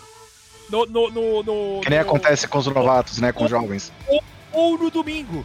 Que pelo menos num ano, em vez de ter time LeBron, time Giannis, time LeBron, time Curry, time Curry, time Giannis, de ter Estados Unidos contra o resto do mundo, para ter o Jokic jogando ao lado do Doncic, entendeu? Para ter canadenses, para ter australiano, para ter é, é, essa ia ser muito legal, cara. E essa seleção Yugoslava, todo, todo grande evento, mundial, é, mundial ainda mais, porque são mais times envolvidos, você consegue, ah, tem a Sérvia, você tem a Croácia, você tem a Eslovênia, você consegue juntar mais, né? toda, todo campeonato grande eu começo a ver os jogadores relacionados e eu tento fazer uma seleção. A, é. Eu pego a mesma coisa com Rússia, Lituânia, Letônia e Ucrânia, e eu faço também Eslovênia com Iugoslávia, com, com, com Sérvia e com, com Croácia e com Bósnia e, e, Montenegro e Macedônia, porque eu sei que você consegue pensar um grande jogador de cada um. É um exercício bem legal para você que está em casa aí de você desenhar um time com com Bogdanovic croata, o Bogdanovic sérvio com o Doncic. Imagina, imagina o quinteto: Doncic, Bogdan, Bojan, é, é, Nikola Jokic e, e, por exemplo, o Boban Marjanovic de pivô, ou qualquer Vucevic, outro. Você põe o Vucevic. Vucevic, é boa, legal demais o Vucevic. Cara, um time com espaçamento, um time matando bola, um time divertido de jogar, com alegria. Ia ser muito legal, cara, uma pena. Mas legal. paciência. Legal. Galera, abri para mais alguns comentários aqui, mas eu quero lembrar, se você está no YouTube, dá o like no vídeo, se inscreve no canal, ativa as notificações. Fundamental isso aí. Nos siga nas redes sociais, vai lá, arroba BasqueteiroSNBA, estamos sempre lá no Twitter, no Instagram, postando conteúdo para vocês. E vou trazer mais alguns comentários aí agora, Buga, vou ver aqui o que a galera tá vambora, falando com a gente, ó. Adriano Pires, salve, fala do meu Dallas. Falamos um pouco sobre o Doncic agora, sobre a possibilidade, assim, que a gente gostaria de ver o Tobin lá. E eu gostaria de ver também o Dredd, o, o, o Dredd julgando, o Luca com, julgando com o Luca no Dallas também. Vamos ver, ele falou aí que não quer ficar no, no Toronto, vamos ver se tem essa possibilidade. Eu acharia muito legal. É, José, José Almeida, salve André e Buga, acompanho vocês sempre, valeu José. Aécio de novo, fala do Kemba Walker, vamos falar do Knicks daqui a pouco. Pera aí, Aécio, vamos falar agora na Free Agents. O Christian, o Christian, nosso parceiro aí da Odyssey. Boa noite, basqueteiros do meu coração. Abração, Christian. Ô, Christian, manda aquele kit pra nós aí, irmão. Vai chegar, vai chegar. Lucas Pizarro, ó, de novo, é, ansiosos pelo comentário, especialmente sobre a Free Agents do Portland. Quer ouvir o Portland aí, ó. Tá Mais morto, algum, Portland. vamos lá. É, o Lillard, se quiser perguntando do Lillard também, vamos falar daqui a pouquinho aí do Portland, que se movimentou muito pouco, né, Buga? Muito pouco. É, vamos lá. Contrato do Schroeder, Schroeder assinando hoje com o Boston. Daqui a pouco vamos falar do Schroeder também.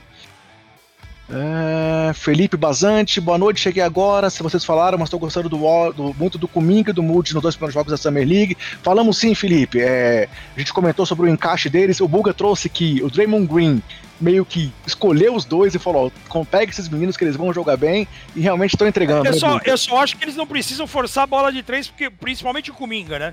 Kuminga no primeiro jogo, se não me engano, acho que 0 de 4 ou 0 de 5 na bola de três. Não precisa ter essa bola de três pra quem tem os Splash Brothers. Ele pode jogar forte dentro do garrafão, aproveitar fazer bloqueio para esses caras terem aproveitamento. Então, mas eu tenho, sensação, eu tenho a certeza de que os dois vão ser bem importantes para um futuro próximo aí do Golden State Warriors. E o Golden State trouxe alguns caras, né? Você traz Igodala, você traz Nemanja Bielitsa, você Otto traz caras Porter. Otto Porter, você tem alguns caras ali que a gente sabe que no Golden State Warriors, qualidade do extra quadra tem e tem um, um- uma- um- um- lugar bem mais tranquilo do cara jogar, né? Eu acho que se eu, eu costumo falar isso nas transmissões, André. Se o cara não se dá bem nos Warriors, o cara não vai se dar bem em lugar nenhum, né? Porque É lá você tem uma liberdade assim, a gente parece. A, a imagem que a gente tem e as conversas que a gente teve, é, principalmente com os jogadores que atuaram lá, com os brasileiros, é que é, um, é um, realmente um ambiente muito saudável, muito legal, de, de, de, de, de amizade, de família, de, de, dos caras. E agora, assim, é óbvio que vai ter uma cobrança, eles vão querer voltar com sangue nos olhos, eles precisam voltar a dar uma resposta. Pô, os caras nem pra playoff foram, eles foram eliminados pelo Memphis no play-in em casa. E o que o Curry jogou temporada passada Que foi um absurdo também, É, né? o Kerr, o o- a gente até fez agora o jogo clássico, né? O Marcelo até falou isso pra mim no, no- no primeiro jogo clássico que a gente fez contra o Oklahoma, que ele foi aquele jogo do bang bang, aquelas Sim. duas bolas de três lá do meio da quadra na temporada regular.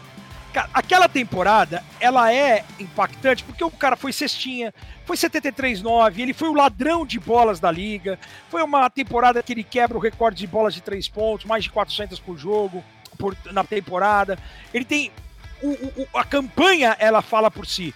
Mas eu tenho a sensação de que a melhor versão, pra mim, Bugarelli, a melhor versão de Stephen Curry que eu vi na minha vida foi essa reta final de temporada regular agora. O cara só não fez chover. E se ele tivesse um pouquinho mais de ajuda, de regularidade de um Andrew Wiggins, de um Kelly Oubre Jr., de mais alguém, o Golden State Warriors tinha ido para os playoffs ao menos. Primeira vítima do play-in, né? O primeiro time que terminou ali na frente do outro e acabou sendo eliminado pelo Exatamente, play-in, né? exatamente, exatamente. Então, quer dizer, eu, eu, eu tenho a sensação de que essa versão do, do Stephen Curry que a gente viu aqui foi a, a que mais me impactou, assim. Aproveitamento, meu, indo pra dentro, não só na bola de fora. E, e- e acho que ele até a frustração dele foi grande por isso. Porque a parte dele ele fez e fez com sobras. Faltou um pouco de ajuda, mas vamos que vamos. Ó, o Pablo perguntando se eu falar do Chicago. Daqui a pouco, Chicago, próximo assunto, Pablo. É, o Marombeiro mais uma vez aqui, ó. Pro rapaz que perguntou do Bulls, acabou o jogo deles agora na Summer League. É, vencemos o Spurs com Pat Williams fazendo 30 pontos. Ó, Pat Williams, 30 pontos. Ó. Summer League é Summer League, mas me surpreende essa informação. Ah, essa, ó, em 92, 89. Tava, É. eu tava, quando eu entrei aqui pra, pra bater o papo com você, tava cinco, no intervalo, acho que tava 50 a 31 pro. pro. pro. San Antonio. San Antonio Spurs. É, é. 52 a 37 no intervalo, mais precisamente. Que virada. Que viradaça. Ó, o José Almeida perguntando aí do Godala no Golden State, se vai ser bora só pra fechar a carreira. Ah, uma contribuição de veterano ele vai trazer assim. Claro que não vai ser aquele Godala é, essencial é. como nas finais, mas vai ajudar. Acho que na rotação a, ele tem espaço ainda. Até, até pra ensinar, pra ter esse ensinamento pra jogadores. Parece que molecada. Exatamente. O Weissman que tava lá, pro, pro, pro Moody e pro Mukuminga que estão chegando. Eu acho que é, é interessante sim. Saiu a notícia que o Nico Mannion pode ser que vá embora pra Itália. Pra Itália, né? exatamente, exatamente. Voltando o, pra Itália. Já, o, o, Golden State já, já, se despediu dele oficialmente no Twitter. O Golden State postou lá dizendo obrigado, Nico, e eu acho ah, que ele já é? saiu realmente. É. Embora. Porque tá, assim, tá. engraçado, né? Porque veio o Tioza, né? O Chris Tioza, ex-Flórida, jogou no Brooklyn Nets. Até Two um cara que eu, eu gosto bastante. E ele ia ser contratado pelo Bolonha, pelo Virtus Bolonha, pelo Fortitudo Bolonha, se eu não me engano. E o, e o, é um dos dois Bolonhas. E aí o, o, o acabou aceitando a proposta de Tio do Golden State. E aí o, o Bolonha falou, então, beleza. Já que vocês Traz pegaram o Tiosa, vou buscar o Nicole Mannion, que também fez uma... uma foi muito legal, Olimpíada, a gente não falou... Boa. Olimpíada da seleção italiana, do Fontecchio. Foi muito legal ver esse resgate da seleção italiana, Sim. assim. Muito bom, muito bom.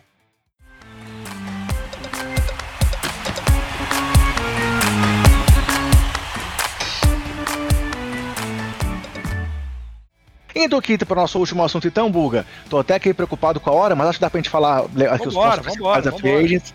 Acho que a gente não pode começar a Free Agents sem ser falando do Los Angeles Lakers, né? É, mais uma vez aí, terceira temporada que o Lakers se reformula completamente é, em volta das suas duas grandes estrelas, e dessa vez com uma terceira grandíssima estrela, né? Essa troca aí pelo Westbrook, tem muita gente que critica a questão do espaçamento, de como vai ser o encaixe dos três jogadores, estilo de jogo, mas não dá para negar que em termos de talento bruto, foi a maior movimentação aí dessa free agency, pensando aí nessa formação desse Big Tree, até porque nos últimos quatro temporadas, três o Westbrook foi o principal é, líder de assistências, e na outra foi o LeBron. Então, assim, é o primeiro MVP trocado aí três vezes seguidas depois de receber o prêmio. Tem aqueles lados positivos e negativos aí que a gente conhece, principalmente das críticas que o Westbrook recebe. Vamos falar um pouquinho daqui a pouco também sobre a formação do restante do elenco, mas começando sobre a formação do Big Tree, é uma movimentação aí que, até pensando nas questões de lesão que eles passaram, de ficar sem o LeBron, ficar sem o Davis, trazer um jogador desse calibre substitui nessa questão das ausências e é um talento absurdo, mais uma vez se juntando a duas grandes, dois grandes astros, formando incontestavelmente um Big Three, né, Buga? Cara, o único fato que eu tenho a lamentar é, eu até falei isso também recente. O fato de você ter a liga conquistada pelo Milwaukee Bucks dando uma resposta que você não precisa juntar três superestrelas. É, o tio Holiday ele é um All-Star, o Chris Middleton é o All-Star, o Yannis é o MVP da liga em dois anos seguidos. Mas os dois não estão no nível. Uhum. Exatamente nesse mesmo nível de Kyrie Irving, Harden e Durant, Westbrook, Anthony Davis e LeBron. Mas em, duvido que não tenha encaixe. É, é, o mesmo, é o mesmo papo do, do cara que não vai ter encaixe. Ah, não vai ter bola pro Harden, pro Kyrie Irving, pro Kevin Durant. Cara, os caras são gênios, os caras vão resolver. Os caras vão resolver, esse é o problema de menos. Vai ser muito legal pra ver. O Russell Westbrook é de Los Angeles, o cara jogou em Califórnia, Los Angeles, no UCLA. Então o cara tá muito motivado. Você tem outras motivações com jogadores aí, como o Carmelo Anthony querendo ser campeão pela primeira vez. Você tem o Trevor Ariza voltando, um cara que já foi campeão pelos Lakers, também é de lá. Dwight cara, Howard. Você tem, o Dwight Howard, você tem, tem, assim, é, um, é, um, é uma bomba, podendo explodir a qualquer momento. Cara, mas nesse momento, cara, é 90% de dar certo. 90% de dar certo. E assim, os caras precisam estarem saudáveis na reta final da temporada, coisa que não aconteceu esse ano. Se isso acontecer, cara, é fundamental para o sucesso do Los Angeles Lakers. Eu acho que esse entendimento vai acontecer. Entendeu? O Russell Westbrook, o LeBron pode jogar mais próximo da cesta e tá, também já não tá mais com aquela idade de ser o, o líder de assistências, de ficar tanto tempo com a bola nas mãos. O Russell Westbrook ele vai botar transição, não, não vai ter o um espaçamento, não tem a bola de fora, mas você tem a velocidade, velocidade do Westbrook, que é um cavalo que puto, muito pouco se machuca, ao contrário do, do Anthony Davis, por exemplo, que se machuca bastante e fez muita falta. Você tem Kendrick Nunn, que é um cara que paradinho, equilibrado, vai matar a bola. O Ernie Ellington parado, equilibrado, vai matar Malik, a bola. Malik Monk. Malik Monk que tá motivado. O Kent Bazemore parado, vai matar a bola e gosta de defender perímetro. Quer dizer assim, então, os caras estão reunidos ali com a possibilidade real de falar assim, gente, vamos fazer algo diferente, vamos fazer algo legal. Não é somente. É o anel. o anel. E não é somente ser campeão, cara. É ser, é ser campeão pelos Lakers. É o 18 título, é assumir a ponta em relação ao Boston Celtics. É, é consagrar uma carreira como o Carmelo Anthony e o Westbrook. Principalmente, o Westbrook, o Carmelo, indiscutível, um dos maiores pontuadores de todos os tempos, não somente por estar no top 10, mas no, no aspecto de matar a bola, de, de pontuar, é um dos grandes. O Russell Westbrook é uma máquina, o cara que já foi cestinho, o cara já foi quatro temporadas de triple double, já foi líder de assistências, o cara já fez tudo, foi três vezes MVP de All-Star, é um cara showman, é um cara que tá jogando próximo de casa. Tá intensidade isso, absurda, né? Intensidade absurda, é isso que, que o LeBron vai gostar. O, o, LeBron pegava muito no pé dos caras.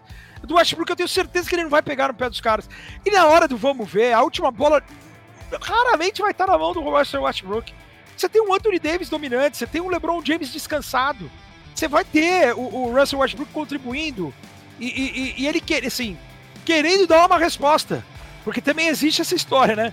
O Harden pro, nunca foi campeão, o Westbrook também não, o Carmelo também não. Quer dizer, tá todo mundo querendo sair dessa fila. E eu acho assim, cara, é, é não tem como dar errado. Confesso que eu, eu se eu fosse torcedor do Los Angeles Lakers, eu tava dando risada. Eu tava só, só vendo o, o, as datas da NBA Finals e, e juntando dinheiro para poder ir para Califórnia para assistir a final.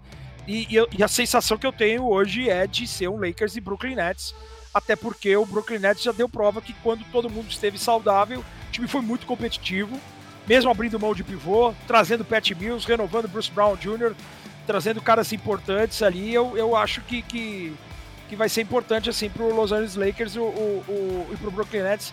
Eles saem como os favoritos ao título, sim, sem sombra de dúvida concordo contigo, eu também vejo essas críticas do Lakers, eu falo, cara, o pessoal não entende que é o que a gente falou da Olimpíada, é talento. Tem um momento talento. ali que o talento vai fazer diferença. Vai fazer e diferença. Os três jogadores são fenomenais, assim. É, o Westbrook é muito criticado, força a bola de três às vezes, força, mas ele Cara, é mas ele não vai chutar de três. É, ele, ele é não vai chutar de três. É que a gente pega o que ele já fez, a gente nunca teve esse encaixe, você entendeu? A gente Sim. nunca teve esse encaixe é, é, é, o, o, o, Kevin Durant era um cara que chutava de três pontos, o Harden jogava e chutava de três pontos em Oklahoma. Você não tinha essa. essa e o Russell Westbrook também chutava de três. Nesse momento, o Russell Westbrook está no momento da carreira que ele precisa acelerar o jogo, ele precisa deixar a bola, o, o jogar, colocar os jogadores em condição de finalizar. Cara, Sim. ele tava fazendo. A reta final dele de temporada no Washington Wizards foi absurda. algo absurda absurdo. Ele estava consagrando os grandes, ele estava consagrando o Robin Lopes, ele estava consagrando o Alex Lane, ele estava consagrando todo mundo. O Daniel Gafford, que saiu de Chicago, uhum. ele estava arrebentando. Você imagina esse cara jogando com o Anthony Davis, cara. Não tem como dar errado. Só se alguém se machucar severamente. A gente acabou de ver aí o Bucks sendo campeão com o jogo de garrafão, né? O Bucks, o Bucks sendo campeão não foi com as bolas de três. A gente teve o jogo da final aí que cada time meteu seis bolas de três só. Então, assim. Exato, é... exato. E, e, e, e, teve jogo que o, que o Bucks meteu 70 pontos de, de, dentro do garrafão contra o Brooklyn Nets. Cara, e assim, funciona. Você tem. Você, cara, é, é, matemático a bola de três ser maior que de dois, sim. Mas se você tem um volume gigantesco, você tem um cara dominante dentro do garrafão, pra que, você vai ficar chutando de três pontos? É, é, vai ser a seleção de arremessos. E aí é aquilo que você falou, a inteligência e talento. Os caras vão saber se adequar a esse estilo de jogo. Eles não vão rifar a bola, não tem mais essa. Nós estamos falando de um LeBron James com 37 anos quase. Você entendeu? Nós vamos estar falando de um Russell Westbrook querendo ser campeão já numa reta final de carreira, como o Carmelo Anthony. Sim. Então os caras vão forçar a bola. O Carmelo vai chutar de três pontos se ele estiver livre, ele não vai forçar uma bola de três. A bola vai rodar para criar essa possibilidade de um arremesso de três sem contestação. O Russell Westbrook, se, se, do, se fecharem o garrafão, ele vai botar a bola na mão do Anthony Davis, vai, se dobrarem nele, vai sobrar o Anthony Davis de um lado e o LeBron do outro. Não tem como dar errado. A não ser que alguém se machuque muito sério. Vou até bater na madeira aqui, porque eu quero ver se é o caos mesmo, como diz o Romulo. Vai ser algo Sim. muito legal de ver. E Dwight Howard, lógico que, que a gente já viu super times sendo é, é, construídos e, e, não dando certo. Faz parte. Mas é, você já antecipar algo. É a mesma coisa o cara falando assim: ah, não vai dar certo é, é Kai Irving, Harden e Kevin Durant. Uhum. Pô, os caras, quando jogaram juntos, destruíam. Ah, tomavam 120 pontos, fazia 130, ganhava. Se não fosse o pé do Duran, né? Se não exato, fosse o. Exato, exato. É, e assim, eu ouso dizer, Bu, que a gente tá vendo um movimento meio cíclico aí na NBA, né? Vimos aí dois pivôs brigando pelo MVP, esse Bucks jogando, assim, claro, o Embiid e o Jokic, o Bucks jogando muito dentro do garrafão com, com o Yannis. Esse time do Lakers vai ser um time para jogar talvez muito dentro do garrafão também. A gente tá vendo talvez um pouco de movimento cíclico aí de a, a, o jogo voltando um pouco mais para aquele jogo do passado, com os bigs sendo muito mais relevantes também, né? É, assim, é, mas, mas em Voltando até uma relevância. É, sim, tendo uma relevância, tendo alguns, alguns, alguns caras. Mas, por exemplo, o Joel Embiid é um cara que tem um trabalho dominante dentro do garrafão, mas estava chutando muito bem de três pontos na temporada. Antes da lesão, a mesma coisa o Jokic. Sim. Então, assim, é, é, é, é, fazer. Ontem eu tive um papo com o Danilo Castro, comentarista da, da, da Band e técnico da D14. Hoje em dia, cara, é... e aí eu tenho uma, uma também uma, um, um sob-som do Brad Stevens falando que não existe posição 1, 2, 3, 4, 5. Existem uhum. jogadores que são capazes de fazer algo mais do que o armador levar sua bola, ou o armador finalizar, ou o alas passar e chutar. Hoje, se você tem versatilidade do jogador, tanto no ataque como na defesa, é melhor para o seu time. Então, quer dizer, é, é, é que o, o, os dois caras que foram candidatos a MVP, eles foram muito dominantes próximo à sexta. O Jokic ainda mais, porque é um cara all around, a, leitura de jogo, o QI que ele tem, pô, com, flertando com o triple-double de média, o cara foi monstruoso. Mas são caras que têm um espaçamento, que gostam de chutar uma bolinha de três. Então a gente tem essa essa essa, essa necessidade de, de todo mundo fazer um pouco de tudo. Eu não sei se chega a ser uma, uma tanto que a gente, a gente já fala do, do, do dos caras que vêm pro draft. Você já tem o, o Evan Mobley, os caras já pensando nele na 4 de um no espaçamento. É. E se você fosse pensar antigamente, pô, um Olajuwon quando foi draftado à frente do Jordan, o Sam Bowie, eram caras que jogavam de costas para cesta próximo ao garrafão. O Olajuwon também deu uma entrevista, ele falou assim que o Olajuwon sempre foi considerado é um armador num corpo de pivô. Cara, ele falou assim, pô, quem me dera se na minha época os caras eu deixassem pudesse chutar, fazer isso, né? Pudesse fazer isso que os caras fazem hoje, você entendeu? O Lajão seria muito maior do que ele foi. Sim. Porque ele tinha bola, ele tinha a condição de ir batendo bola de, e de chutar na meia distância. Então, ele é um cara muito eficiente, gênio. Então, quer dizer, eu acho que eu acho que o mais importante hoje é você montar a sua equipe com jogadores capazes de fazer mais do que uma coisa. Hoje não dá para sobreviver o cara que só chuta de três pontos. Ele tem que chutar de três, mas ele tem que defender, por exemplo, que tem a procura pelo 3D. Mas uhum. você tem um cara que possa jogar de costas para cesta, de criar uma dúvida no adversário, de bater para dentro, de cortar para os dois lados, de aprimorar vários fundamentos do jogo para você se tornar cada vez mais completo e mais difícil de separar. Não Legal. ficar somente no atleticismo, não ficar somente no, no gatilho, o próprio Curry essa temporada, o que ele bateu para dentro, o que ele, que ele fez de leitura de, de defesa, assim. ele acabou, fez muita cesta fácil. Ele viu que dá para fazer cesta fácil. Ah, não é de três pontos, mas é de dois. Em vez de fazer três bolas de três, ele faz cinco de dois, dá mais pontos. São dez do que nove, do que uhum. três cestas, entendeu? Ele vai fazer o volume dele, ele fez uma temporada brilhante, entendeu? Então, assim, é, é, é legal a gente ver os jogadores com capacidade de, de, de, de ter de ter outras leituras, de ter um entendimento maior, mais completo do jogo. Acho que isso é mais legal. Oh, da Home Makers aqui falando que quer ver se quando o Westbrook tijolar, o Papai Lebrão vai fazer aquela cara que ele fazia pro J.R. Smith. Calma, calma. A chance o... é grande. A chance é grande porque o Lebrão é um cara que cobra bastante. Mas se o cara tijolar três bolas e der 10 assistências por jogo. Ele vai estar tá sorrindo. Porra, o cara vai estar tá dando risada. Oh, transição pro Celtics. Ah, eu ia falar do Celtics agora. aproveitar que você acabou de citar aí a, a, a, o Brad Stevens. E ó, o Laércio perguntou do Celtics. Vai ter, uma, vai ter uma temporada de transição? Ou dá para esperar alguma coisa com essa chegada do Schroeder e do Horford, além de outros role players? É, o, o voltou na troca aí, né? O, o Brad Stevens chegando lá na, no, no front office agora trouxe o Horford de volta para a equipe. E hoje eles assinaram aí por 5,9 milhões em um ano o Schroeder, que foi uma grande sacada do Boston levar o Schroeder por esse valor, né, né Buga? Ele recusou aqueles 84 milhões lá do Lakers e agora teve que aceitar essa esse, esse me lembrou, me lembrou o Nerlens Noel também, que, né, que teve um ano 70, que, né? É, rasgou, rasgou dinheiro e depois, puta, nunca mais. Agora acertou um contratinho de 30 e alguma coisa. Cara, é, é assim, eu acho que é um, é um momento importante de mudança, apesar de, de ser o, Brad Stevens ainda o general manager. Enquanto eu tava falando aqui, eu tava atualizando aqui o, o Schroeder 5.9 na minha fichinha do Boston Celtics. Cara, assim, Josh Richardson, chutador. Al Horford na experiência. Eu acho que o, o, o Ennis Canter pra, pra segunda unidade. Sim. É, Chris Dunn, não vejo. Chris Dunn precisa ter uma regularidade, é um cara também de tornozelo de vida, uma lesão uma atrás da outra, uma, uma Mas é um elenco mais profundo, eu acho que. Sim. Talvez sim, pode sim, afirmar sim, que é, né? É, você perde Kemba e Tristan Thompson e, e, e tem mais peças, por exemplo. Mas assim, é, é, eu acho que a grande sacada é a mudança do treinador, cara.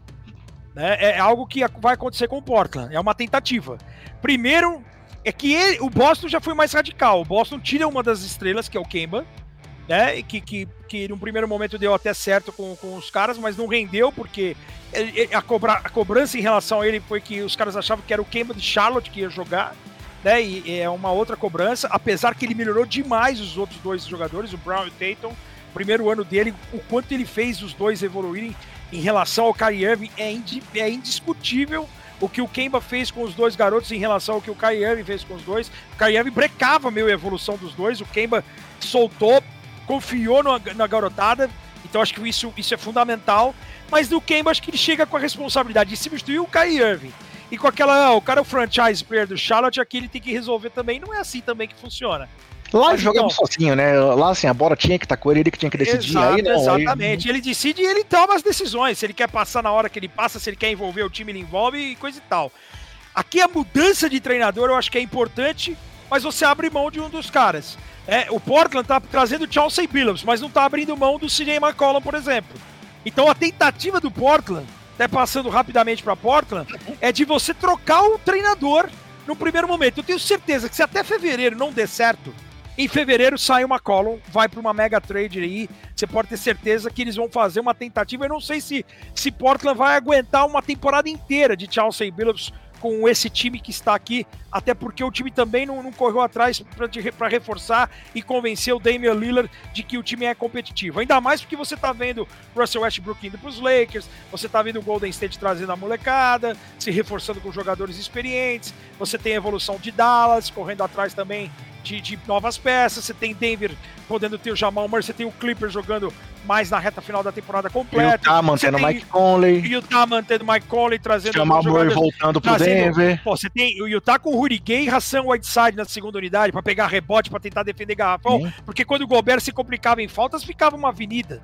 Eles não tinham uma regularidade. Era um Derek Favors. Era um Derek Favors, o Azubuik machucado. Então, quer dizer, é, é, é uma situação diferente. Agora, o, o, do, o, do, Boston, eu acho que a receita é o treinador. Eu acho que o treinador vem para dar um impacto diferente. É o treinador que foi pedido pelos, pelo Brown e pelo Tatum, que trabalhou com, com, com os dois né, e com o Marcos Smart né? na seleção americana no, no, no, Mundial de 2019. Então, eu, a sensação que eu tenho é que eu, o Boston. Não dá para falar que, assim, tá competitivo demais. O Milwaukee e Brooklyn, principalmente, Miami também agora com, com a chegada do Kyle Lowry né, com PJ Tucker, acho que são as três equipes que eu colocaria num patamar acima de Boston, de Toronto, mas eu acho que dá pra, pra eu acho que a mudança ela é bem, ela é, ela é bem-vinda e ela era necessária, porque do jeito que tava com o Brad Stevens, é, é, e acho que assim, foi acho que uma, um, um respeito pelo Brad Stevens de não rimar, não rifá-lo de uma vez só, e também acho que o, o ambiente desgastado do, do Danny End contribuiu para ah, vamos juntar uma coisa com a outra. O ambiente está desgastado do Danny End, a gente, tipo, a gente queria dar um voto de não podemos disfarçar, dispensar o Brad Stevens totalmente, vamos trazer ele para cá, mas acho que a chave do sucesso do Boston é a chegada de um treinador novo e, e, e com esse entendimento. Mas eu vejo o time um pouco. Essa do Schroeder eu tô, eu tô, eu tô curioso para saber. Porque o Apesar de perder dinheiro, é uma chance de fazer uma boa temporada e voltar para o mercado. É, né? mas o, o Schroeder ele vai muito bem quando ele vem do banco, né? Ele foi banco do Jeff Teague, ele foi quando ele foi titular do, ao lado do Russell Westbrook, ele já não foi tão bem. Quando ele veio do banco do Shea Giggles, Alexander Chris Paul, ele foi bem, ele para mim foi o sexto homem daquela temporada, ele foi o maior cestinha vindo do banco e é um cara fechando os jogos. Será que ele vai querer? Ele vai vir do banco? Será que ele titular e ele que foi para ser titular dos Lakers, que ele batia no peito, queria ser titular, que chegou a vez dele, justamente porque ele queria esse caminhão de dinheiro? Será que ele vai, uma franquia tão grande como o Boston Celtics, ele vai se sujeitar, por exemplo, não vir do banco?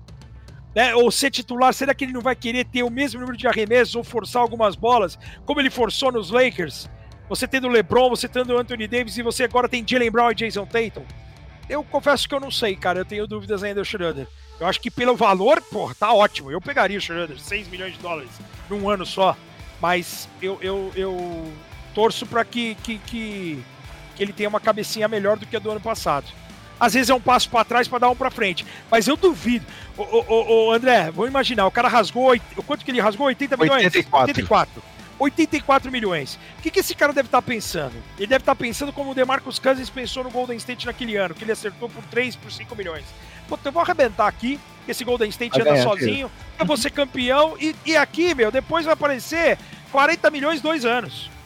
E o tirando é a mesma coisa. Se o cara tem esse pensamento, ele vai querer jogar muito. Uhum. Mas pontuar, de querer. E aí ele pode entrar em rota de colisão com o Brown e com o Tatum. Então é essa a dúvida que eu tenho. Ele precisa ser inteligente. Ele pode jogar pro time. Ele tem que jogar como uma terceira opção. Ele tem que jogar passando a bola. Ele tem que jogar fazendo a leitura da defesa envolvendo os caras. Não sendo o armador finalizador. Ele tem que ser mais armador mesmo. O, o cara, o articulador. De fazer mais, de posicionar, de se doar defensivamente, principalmente. E, e como ele teve aquele ano back, é, backup do Chris Paul e do Shea Gilgis Alexander, que ele foi muito bem. Né, de saber de, de, de, Por exemplo, que o Jeff Teague não teve esse ano no, no Boston. Né? O Jeff Teague não teve no Boston e acabou aparecendo em Milwaukee. Deus, Deus ajuda quem merece, ou, ou, o cara tem cara que cai para cima, né? O cara sai do Boston, vai para Milwaukee e é campeão. É inacreditável. Faz é. parte. Você citou aí já o Miami Heat, mas aproveitando que a gente falou do Boston, temos Kemba Walker e o. o... Nova York. Demais. Ele pro, pro New York Knicks junto com o francês, como fugiu o nome dele agora? O francês. Fournier, Fournier, Fournier, Fournier. exato. Dá aqueles brancos assim, acontece, né? Fournier e Kemba indo pro Knicks, que já foi o Knicks que voltou aos playoffs, que renovou com o Derrick Rose, que tem lá. Julius Randle, com o Alec Burks, com renovou com bastante gente. Eu, eu até, é um time é, que vem bem forte pra temporada com esses reforços, né, Buga? Tem. É, a, a, a, só o, o, a história Kemba em Nova York já é um romance. Relembrando aquele lance vai, clássico, vai. né? Ah, vai ser, vai ser legal, cara. Vai ser legal essa, essa, essa união aí, é, Kemba com, com, em Nova York. Não sei se, se o Derrick Rose ficou feliz, porque ele vai continuar vindo do banco. É, imagino vai Kemba Fournier, RJ Barrett, Randall e Mitchell Robinson. Mitchell Robinson tomara que consiga se afastar das lesões de vez. E você mas, é melhor, uma... mas é melhor ser reserva do Kemba do que do Alfred Payton, né? Ah, sem dúvida. Isso sem dúvida, sem dúvida. Eu também não, eu não entendi ali o, o porquê, sabe? Eu não sei se o. Se o, o, o eu acho que o, o Thibodeau, Thibodeau. Ele, não, ele não quis perder o grupo, sabe? Porque eu, a gente sabe que o Rose é o queridinho dele. Mas se ele traz o Rose naquele momento e já bota o cara como titular, ele é, é capaz de perder o grupo. De falar assim, pô, tá vendo? Eu que tava aqui comendo um pouco de alma maçã, segurando o rojão, e agora que o cara traz o queridinho dele e põe a, a forceps, entendeu? Eu acho que, que, que foi meio que isso. Né? Tanto que, pô, no, nos playoffs o, o, o Peyton jogava 3, 4 minutos, saía e não voltava mais. Sim. Porque também não tinha mais bola para voltar.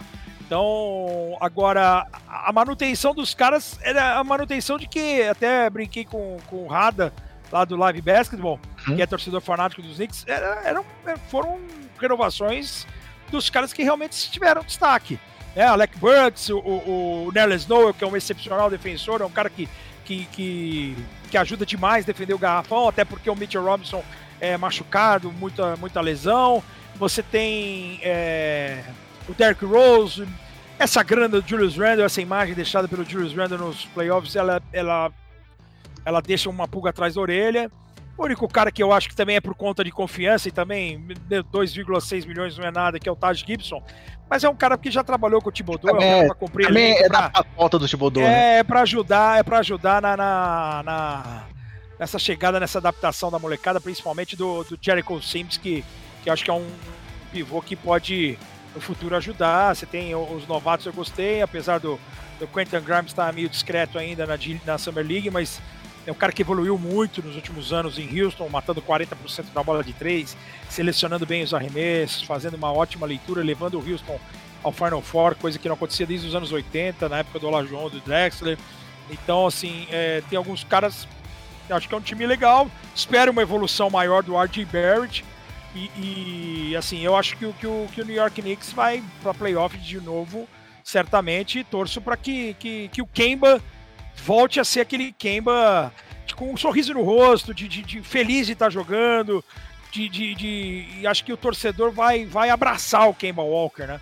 É, do mesmo jeito, o, torcedor foi muito castigado pelo Trey Young no tipo dos playoffs.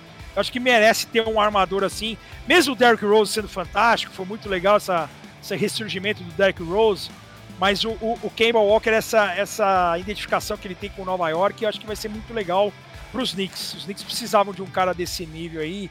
E legal ele ter rasgado 20 milhões do salário, assinar por menos né, do buyout para poder assinar em Nova York. Acho que foi legal demais. Passando um pouco para o outro lado, para o lado oeste aqui, falando rapidamente sobre o Phoenix Suns, renovou com o Chris Paul, ele conseguiu os 30 milhões por ano que ele queria, né? Tava de 120 milhões por quatro anos. É, trouxeram, já veio uma Gui para ser o reserva ali do, do, do Andre Ayton, que precisava de um pivô realmente que fizesse diferença na rotação, e levaram o Alfred Payton para lá também para poder ali, dividir minutos com o, com o Cameron Payne do banco. Mas eu acho que o ponto-chave aí é a renovação do Chris Paul pela temporada absurda que ele fez, né, Bug? Ah, não, não tinha como, né? Eu acho que a grana foi um pouco demais, né? Não precisava tanto e tão longo. Mas assim, foi, foi uma baita história, né? Foi muito legal. Eu confesso que no, no, no desenrolar dos playoffs, é, é, eu tinha a sensação que o, o Anthony Davis, se não tivesse lesionado, e, e, seria o Lakers e Brooklyn Nets se o, se uhum. o Kevin Durant não pisa e se o Anthony Era a ordem natural das coisas, né? Era a ordem natural das coisas. Mas o, o, com o passar do tempo, a história do Chris Paul, o, o fato de, de, de ele ser perseguido pelas lesões, a falta de sorte, de ser um cara muito legal de ver jogar, um articulador para quem gosta do basquete bem jogado, de, de leitura, de meia distância, de. de... Cara, é, é, muito legal. Então, eu com o passar do tempo, eu fui, eu fui alimentando assim a, a, o título do, do, do Phoenix Suns. Eu fui entendendo, fui achando que era uma coisa legal. Mas é, depois do que o Yannis volta daquele jeito, a história de superação do Yannis, a história de, desse cara ser gente boa, né, de, de, de, tudo que ele passou desde a chegada dele nos Estados Unidos, né, a distância da família, depois o, o falecimento do pai e, e, e, o cara sendo cobrado. Cara, foi, foi muito legal assim a reta final. É, mas assim, é, é um, é um tinha que fazer isso. Não dava para você perder o Chris Paul. Sim. Depois não... de, de, tudo que ele fez. Até para você motivar, continuar segurando o Devin Booker, você dar uma grana pro Cameron Payne. Eu acho que tem alguns jogadores ali de, de evolução. Tô curioso para ver o Landry Shamet, que é um cara matador de Sim. bola, é mais um cara para ser encontrado pelo Chris Paul, como o Cameron Johnson, como o Michael Bridges. O Jeveio Magui é um cara para ajudar a segunda unidade, porque o garrafão quando o DeAndre Ayton ia para o banco ou com um acúmulo de faltas ou para descansar, cara, você não dá para confiar no Kaminsky. Kaminsky não dá. Não dava. E, e, os caras conseguiram renovar com o Kaminsky também. Então você tem. Tinha muitas dificuldades nessa posição 5, assim, né? O próprio Saric acabou se lesionando. É um cara de característica diferente, poderia ter um espaçamento, chutar a bola de fora, mas acabou se lesionando, uma fatalidade. Mas acho que é uma coisa natural. Eu só não entendi você perder o Torrey Craig, porque o Torrey Craig ele foi ele foi importante, cara. Ele, ele teve grandes jogos.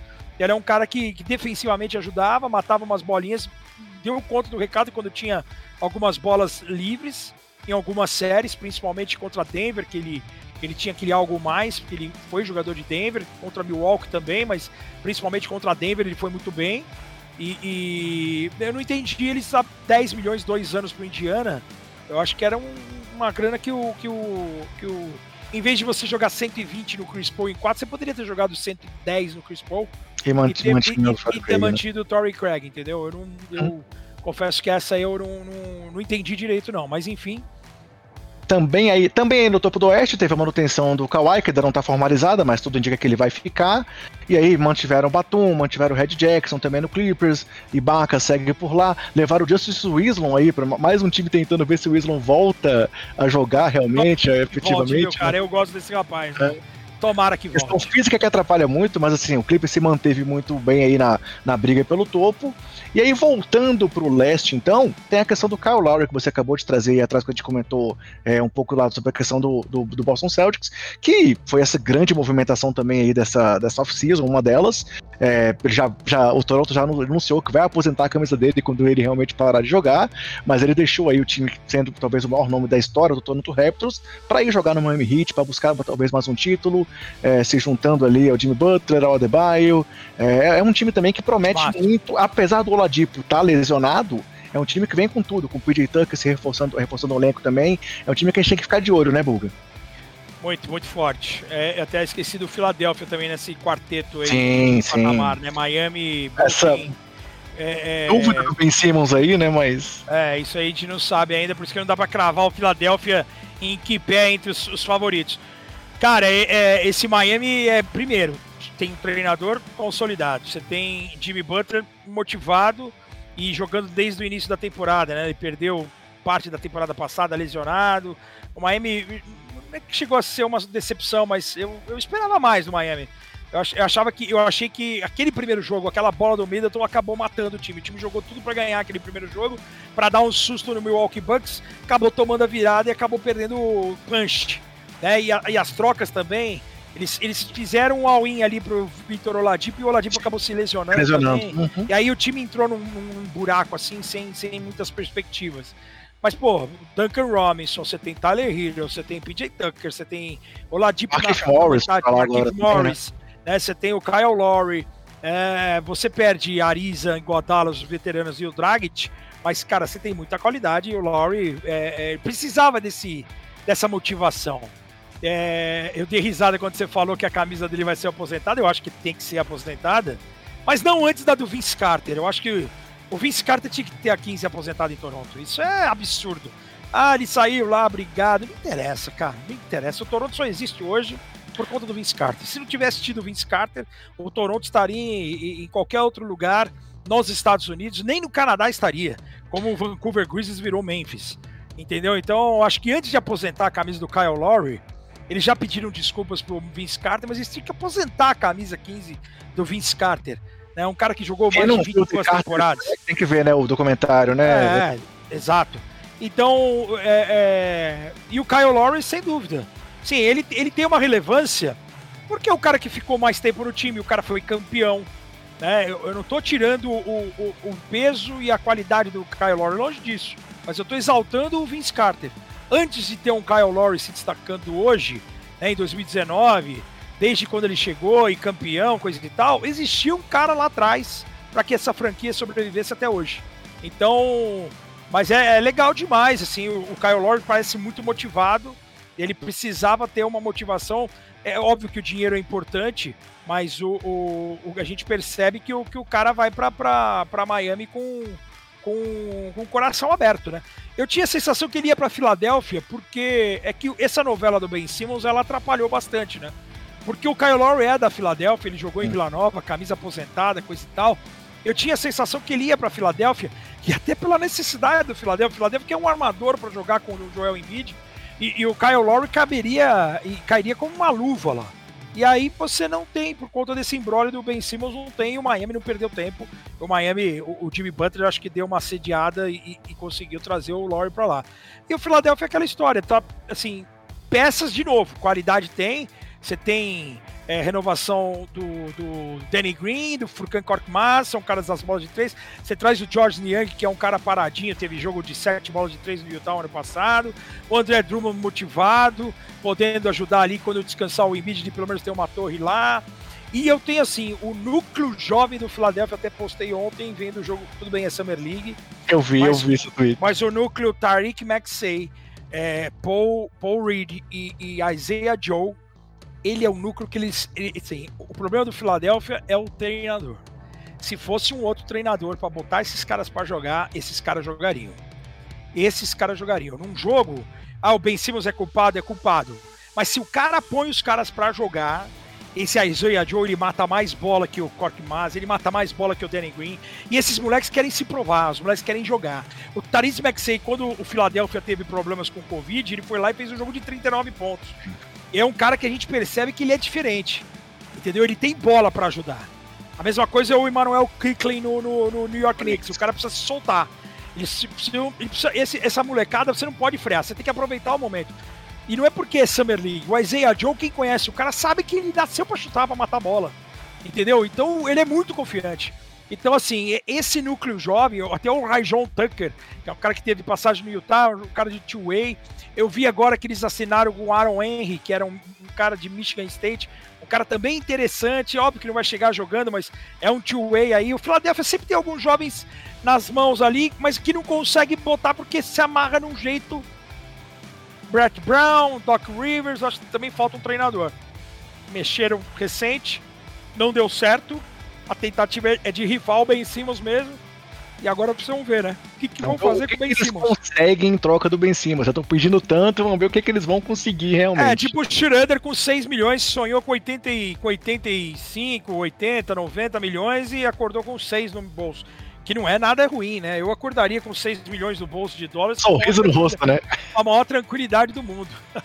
Vamos lá. Antes de falar do Chicago Bulls, que é o último time que eu trouxe na minha listinha aqui, não sei porquê, né? Não sei, não sei se eu sou suspeito para falar sobre esse assunto, mas mais alguns comentários aqui pra gente poder fechar essa última rodada aqui de comentários, ó. Marombeiro falando do Troy Young indo para Nova York a cobrar o IPTU da mansão dele, jogou demais realmente nos playoffs. Uhum. Também tá de bolso cheio ele, John Collins. É, o Hawks não teve muitos reforços, mas manteve esse núcleo jovem. O Laércio dizendo que acha que vir do banco para não atrapalhar o Tatum e o Brum é a melhor opção pro Schroeder. É, deixa eu ver aqui, Diego Caldeira, Jalen Green e Sengun, que aula do draft do Houston, realmente o Houston montou um grupo jovem muito legal, a gente falou isso lá no começo da live. Muito bom da Home Mix. No Rio roubaram a Austrália do bronze, no final marcaram a falta da Espanha, lateral que não foi. É, o Buga comentou bastante sobre essa questão da Austrália nunca ter chegado aí à medalha e agora ter conseguido, é, enfim, conseguir esse, esse, bronze olímpico tão importante. Renan Alonso, Bugarelli, se você não gostar da Odyssey, eu mudo de time e torço pro Orlando Magic. não, você Bugarelli. Gostar de quem?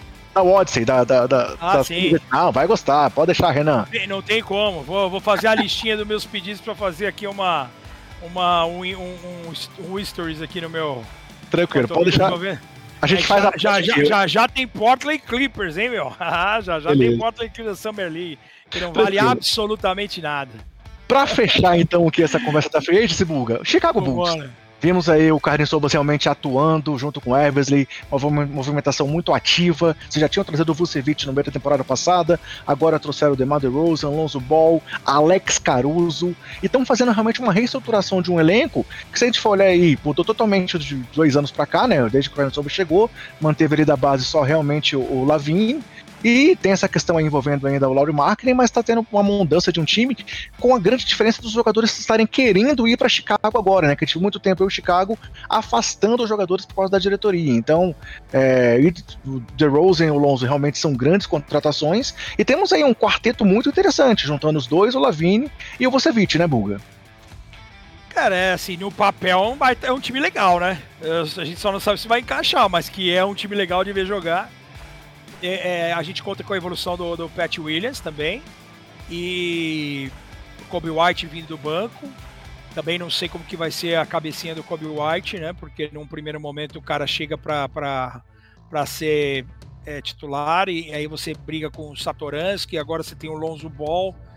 A, a, a, você trazer, trazendo um Lonzo Ball, parece que, que os caras não confiaram 100% no Kobe White. É, mas você tem Caruso. Eu, eu, gostei até do Tony Bradley, cara. Eu acho que é um cara Sim. que faz um serviço sujo muito bom de, de, segunda unidade dentro do garrafão. Ele não tem a bola de fora, mas ele tem. Ele estava fazendo uma temporada muito legal no Philadelphia ano passado. Ele é muito mais confiável do que o Dwight Howard do ano passado. Eu não sei porque o Philadelphia acabou abrindo mão dele. E, e assim, é. Cara, é uma expectativa legal do Chicago Bulls. Acho que deu uma mudança boa.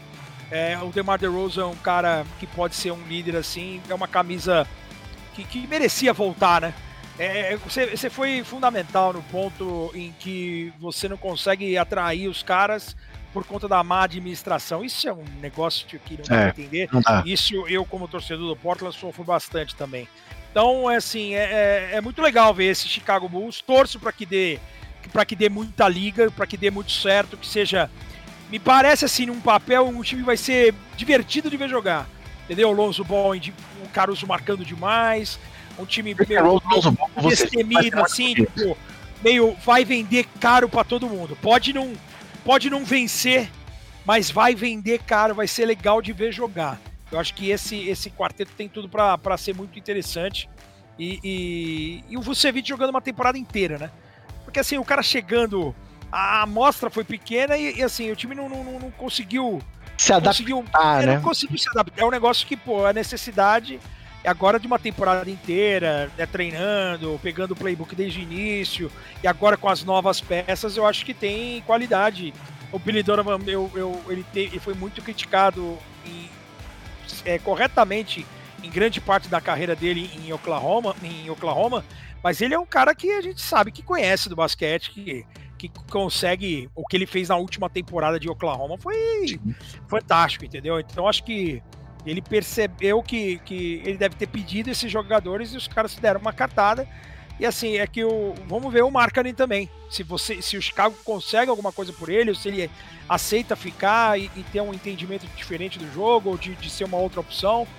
É um, é, um, é um cara que ficando pode agregar, e se for trocado, quem vier também pode agregar no lugar dele.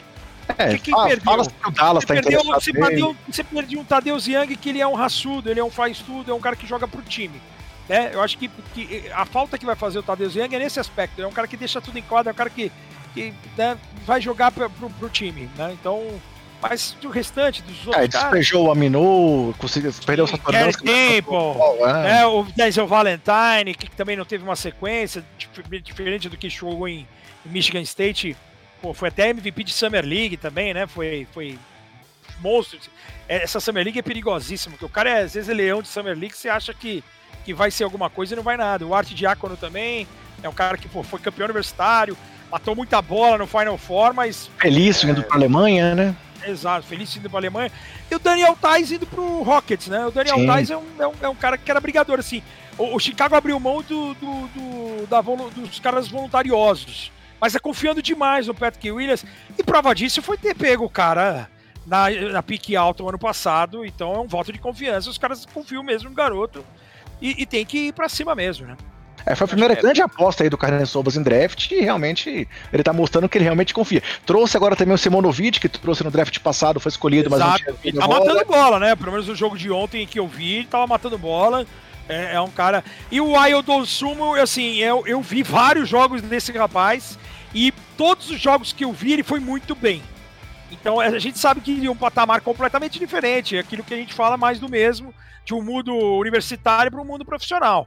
Ainda mais porque na concorrência que ele vai estar, ele vai estar com o Lavini, vai estar com o Caruso, vai estar com o DeRozan, ele não vai chegar jogando, mas é um cara que se conseguir é, é, crescer tendo esses exemplos, é um cara que pode agregar defensivamente, é um cara que vai ter o DeMar DeRozan como como um, um, um, mestre, então acho que é um cara muito legal assim pro futuro. Gostei da, da escolha solitária dos Bulls aí nos playoffs, no, no draft. Tirando agora aqui o crachá do Basqueteiros, eu já postei no Twitter, final da NBA, Bulls e Lakers, tá, tá decidido já esse ano. Olha, o, lado, o lado torcedor aqui falando agora. Se, se, seria, seria demais, né? Pra, pelo menos o Brasil ia pegar fogo, né? Porque não, não são. Acho que por muitos e muitos anos é, foram as duas maiores torcidas aqui que a gente tem no Brasil. Aqui, aqui de, pô, faz muito tempo que o Chicago não vence, Sim. mas a gente tem torcidas emergentes aí, San Antonio, por conta do, do Big Three, o Dallas o Nowitzki, o Golden State com, com, com, os Splash Brothers, o próprio Cleveland ou, ou o LeBron James, o próprio Miami tem uma torcida gigantesca. Então, se fosse algo em torno de uns 15 anos atrás, eu ia dizer que era o duelo das duas maiores torcidas do Brasil. Mas hoje você tem Boston, sempre nunca deixou de ser uma ótima torcida, uma grande torcida, mas você tem esses outros times assim pelas conquistas e pelos jogadores, né? O jogador acaba te, te trazendo muito. E você quando fica carente do, do, O próprio Damian Lillard é uma camisa vendida porque é um cara que chama muita atenção. Sim. Né? É, é, hoje o Damian Lillard é um cara que chama a, a, atenção de alguém que faz o cara torcer pro Portland por conta do Damian Lillard. E o Chicago tava precisando disso, né? O Chicago precisava ter. É, é o Zach Lavine, ele é um All-Star, ele é um All-Star. O DeMar DeRozan, pô, mó assistindo a história do Toronto Raptors, é, é, junto com o Kyle Lowry. Lowry bobeou, deve, deve passar, ou quase passou. Se não passou, foi embora, deixou pro DeRozan. Mas o, o, o, o, Precisava o cara falar assim, é o Chicago Bulls do fulano de tal, entendeu? E hoje a gente vê o Zach Lavine, ele tá um pouco acima dos demais, mas ainda eu acho que o Chicago podia ter um cara Pô, eu, hoje você vai pegar na tabela, você vai lá, hoje tem, pô, tem Brooklyn Nets e Chicago Bulls. Pô, o Brooklyn Nets do Kevin Durant, meu, do Kai Irving, do James Harden. Nesse momento, nesse caso, tem três caras. Mas o, o, o Chicago Bulls ainda Aí eu te pergunto como torcedor, você sente essa firmeza? É o Chicago Bulls do Zach Lavine? Eu já não, eu, eu, não, não consigo é. ter essa, eu não consigo ter essa firmeza. Eu acabo tendo talvez mais confiança nesse aspecto aí de talvez o, o nome de segurança no Vucevic do que no Lavine. Ainda assim, é, até por gosto de estilo de jogo, eu acho o Vucevic um jogador muito técnico, um jogador muito, muito. bonito de ver jogar. É, a forma como ele, ele, ele, também tem um passe muito, muito bom, um posicionamento, um jogo de pernas muito legal. Então, assim, é, talvez até essa questão de ter um Mas ano. é um cara que não vem de camisa, né? O Lavini, por ser explosivo, mata Sim. 200 bolas, ganha jogo, game winner e, e campeão enterrado, é um cara que vem de camisa, é um cara que plasticamente ele vai te chamar a atenção. Concordo com você. Receber ponte aérea do Lonzo Ball agora, vai ser melhor ainda. Exato, e aí você. Mas carece o Chicago. É a Sim. mesma coisa do Charlotte que a gente falou. É, o Charlotte tem um núcleo jovem absurdo, de muita qualidade. Cara, é sacanagem esse time do. do, do, do- o, o, o Kai Jones, o, o James Booknight, você tem é, é, Lamelo, você tem Bridges, você tem PJ Washington. Cara, você tem muita qualidade jovem, mas falta aquele Charlotte. Pô, vou pegar o Charlotte Hornets em Charlotte. Pô, é o Do- Charlotte Hornets de quem? Do Terry Kelly, Rozier? Kelly, Kelly Jr. Então, então, o cara que é lindo, maravilhoso, mas é um cara irregular. É um cara que vem pra 30 pontos numa noite, na outra ele vem pra 0 de 7 na bola de 3 e Sim. continua chutando.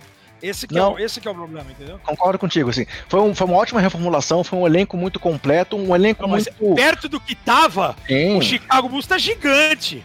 Tem que, como diz a Lana, tem que tomar vinho 5 horas da tarde mesmo. Que ela falou que abriu uma garrafa 5 horas da tarde pra comemorar. Porque, cara, era a, a perspectiva com, com, com a diretoria anterior era menos do que zero. Sim. dá pra ter isso. Agora não, agora você tem uma luz no fim do túnel. Você tem é, jogadores ali que o DeMar DeRozan, é, por mais que ele tenha tido problemas é, é, em jogos de playoff, mas é um cara que, pô, a gente sabe que é um exemplo a ser seguido. É um cara correto, profissional. É um cara que, que, que vai poder ajudar essa, essa molecada caso ele- os caras queiram segui-lo. Entendeu? Eu acho que tem que ser uma troca. E eu acho que a mudança externa ela vai contribuir com essa mudança dentro de quadra. É algo que eu cobro do Portland. Hoje, tudo bem, óbvio que eu tô feliz com a saída do Terry Stotts.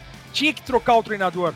Mas não era só o treinador, tinha que trocar Sim. o treinador e o general manager. Eu acho que tinha que ser uma reformulação completa. Que foi o que o Chicago fez, exatamente. Como o Chicago fez, como o Toronto Raptors fez quando tirou o Dwayne Casey técnico do ano e trouxe o Nick Nurse, que era um assistente. Você traz uma mudança, mas não brusca, já que você não queria fazer uma mu- mudança por completo. Mas já que já passou o tempo, porque o Dwayne Casey foi embora faz tempo e o time foi campeão e já deu respostas, o Portland passou do tempo.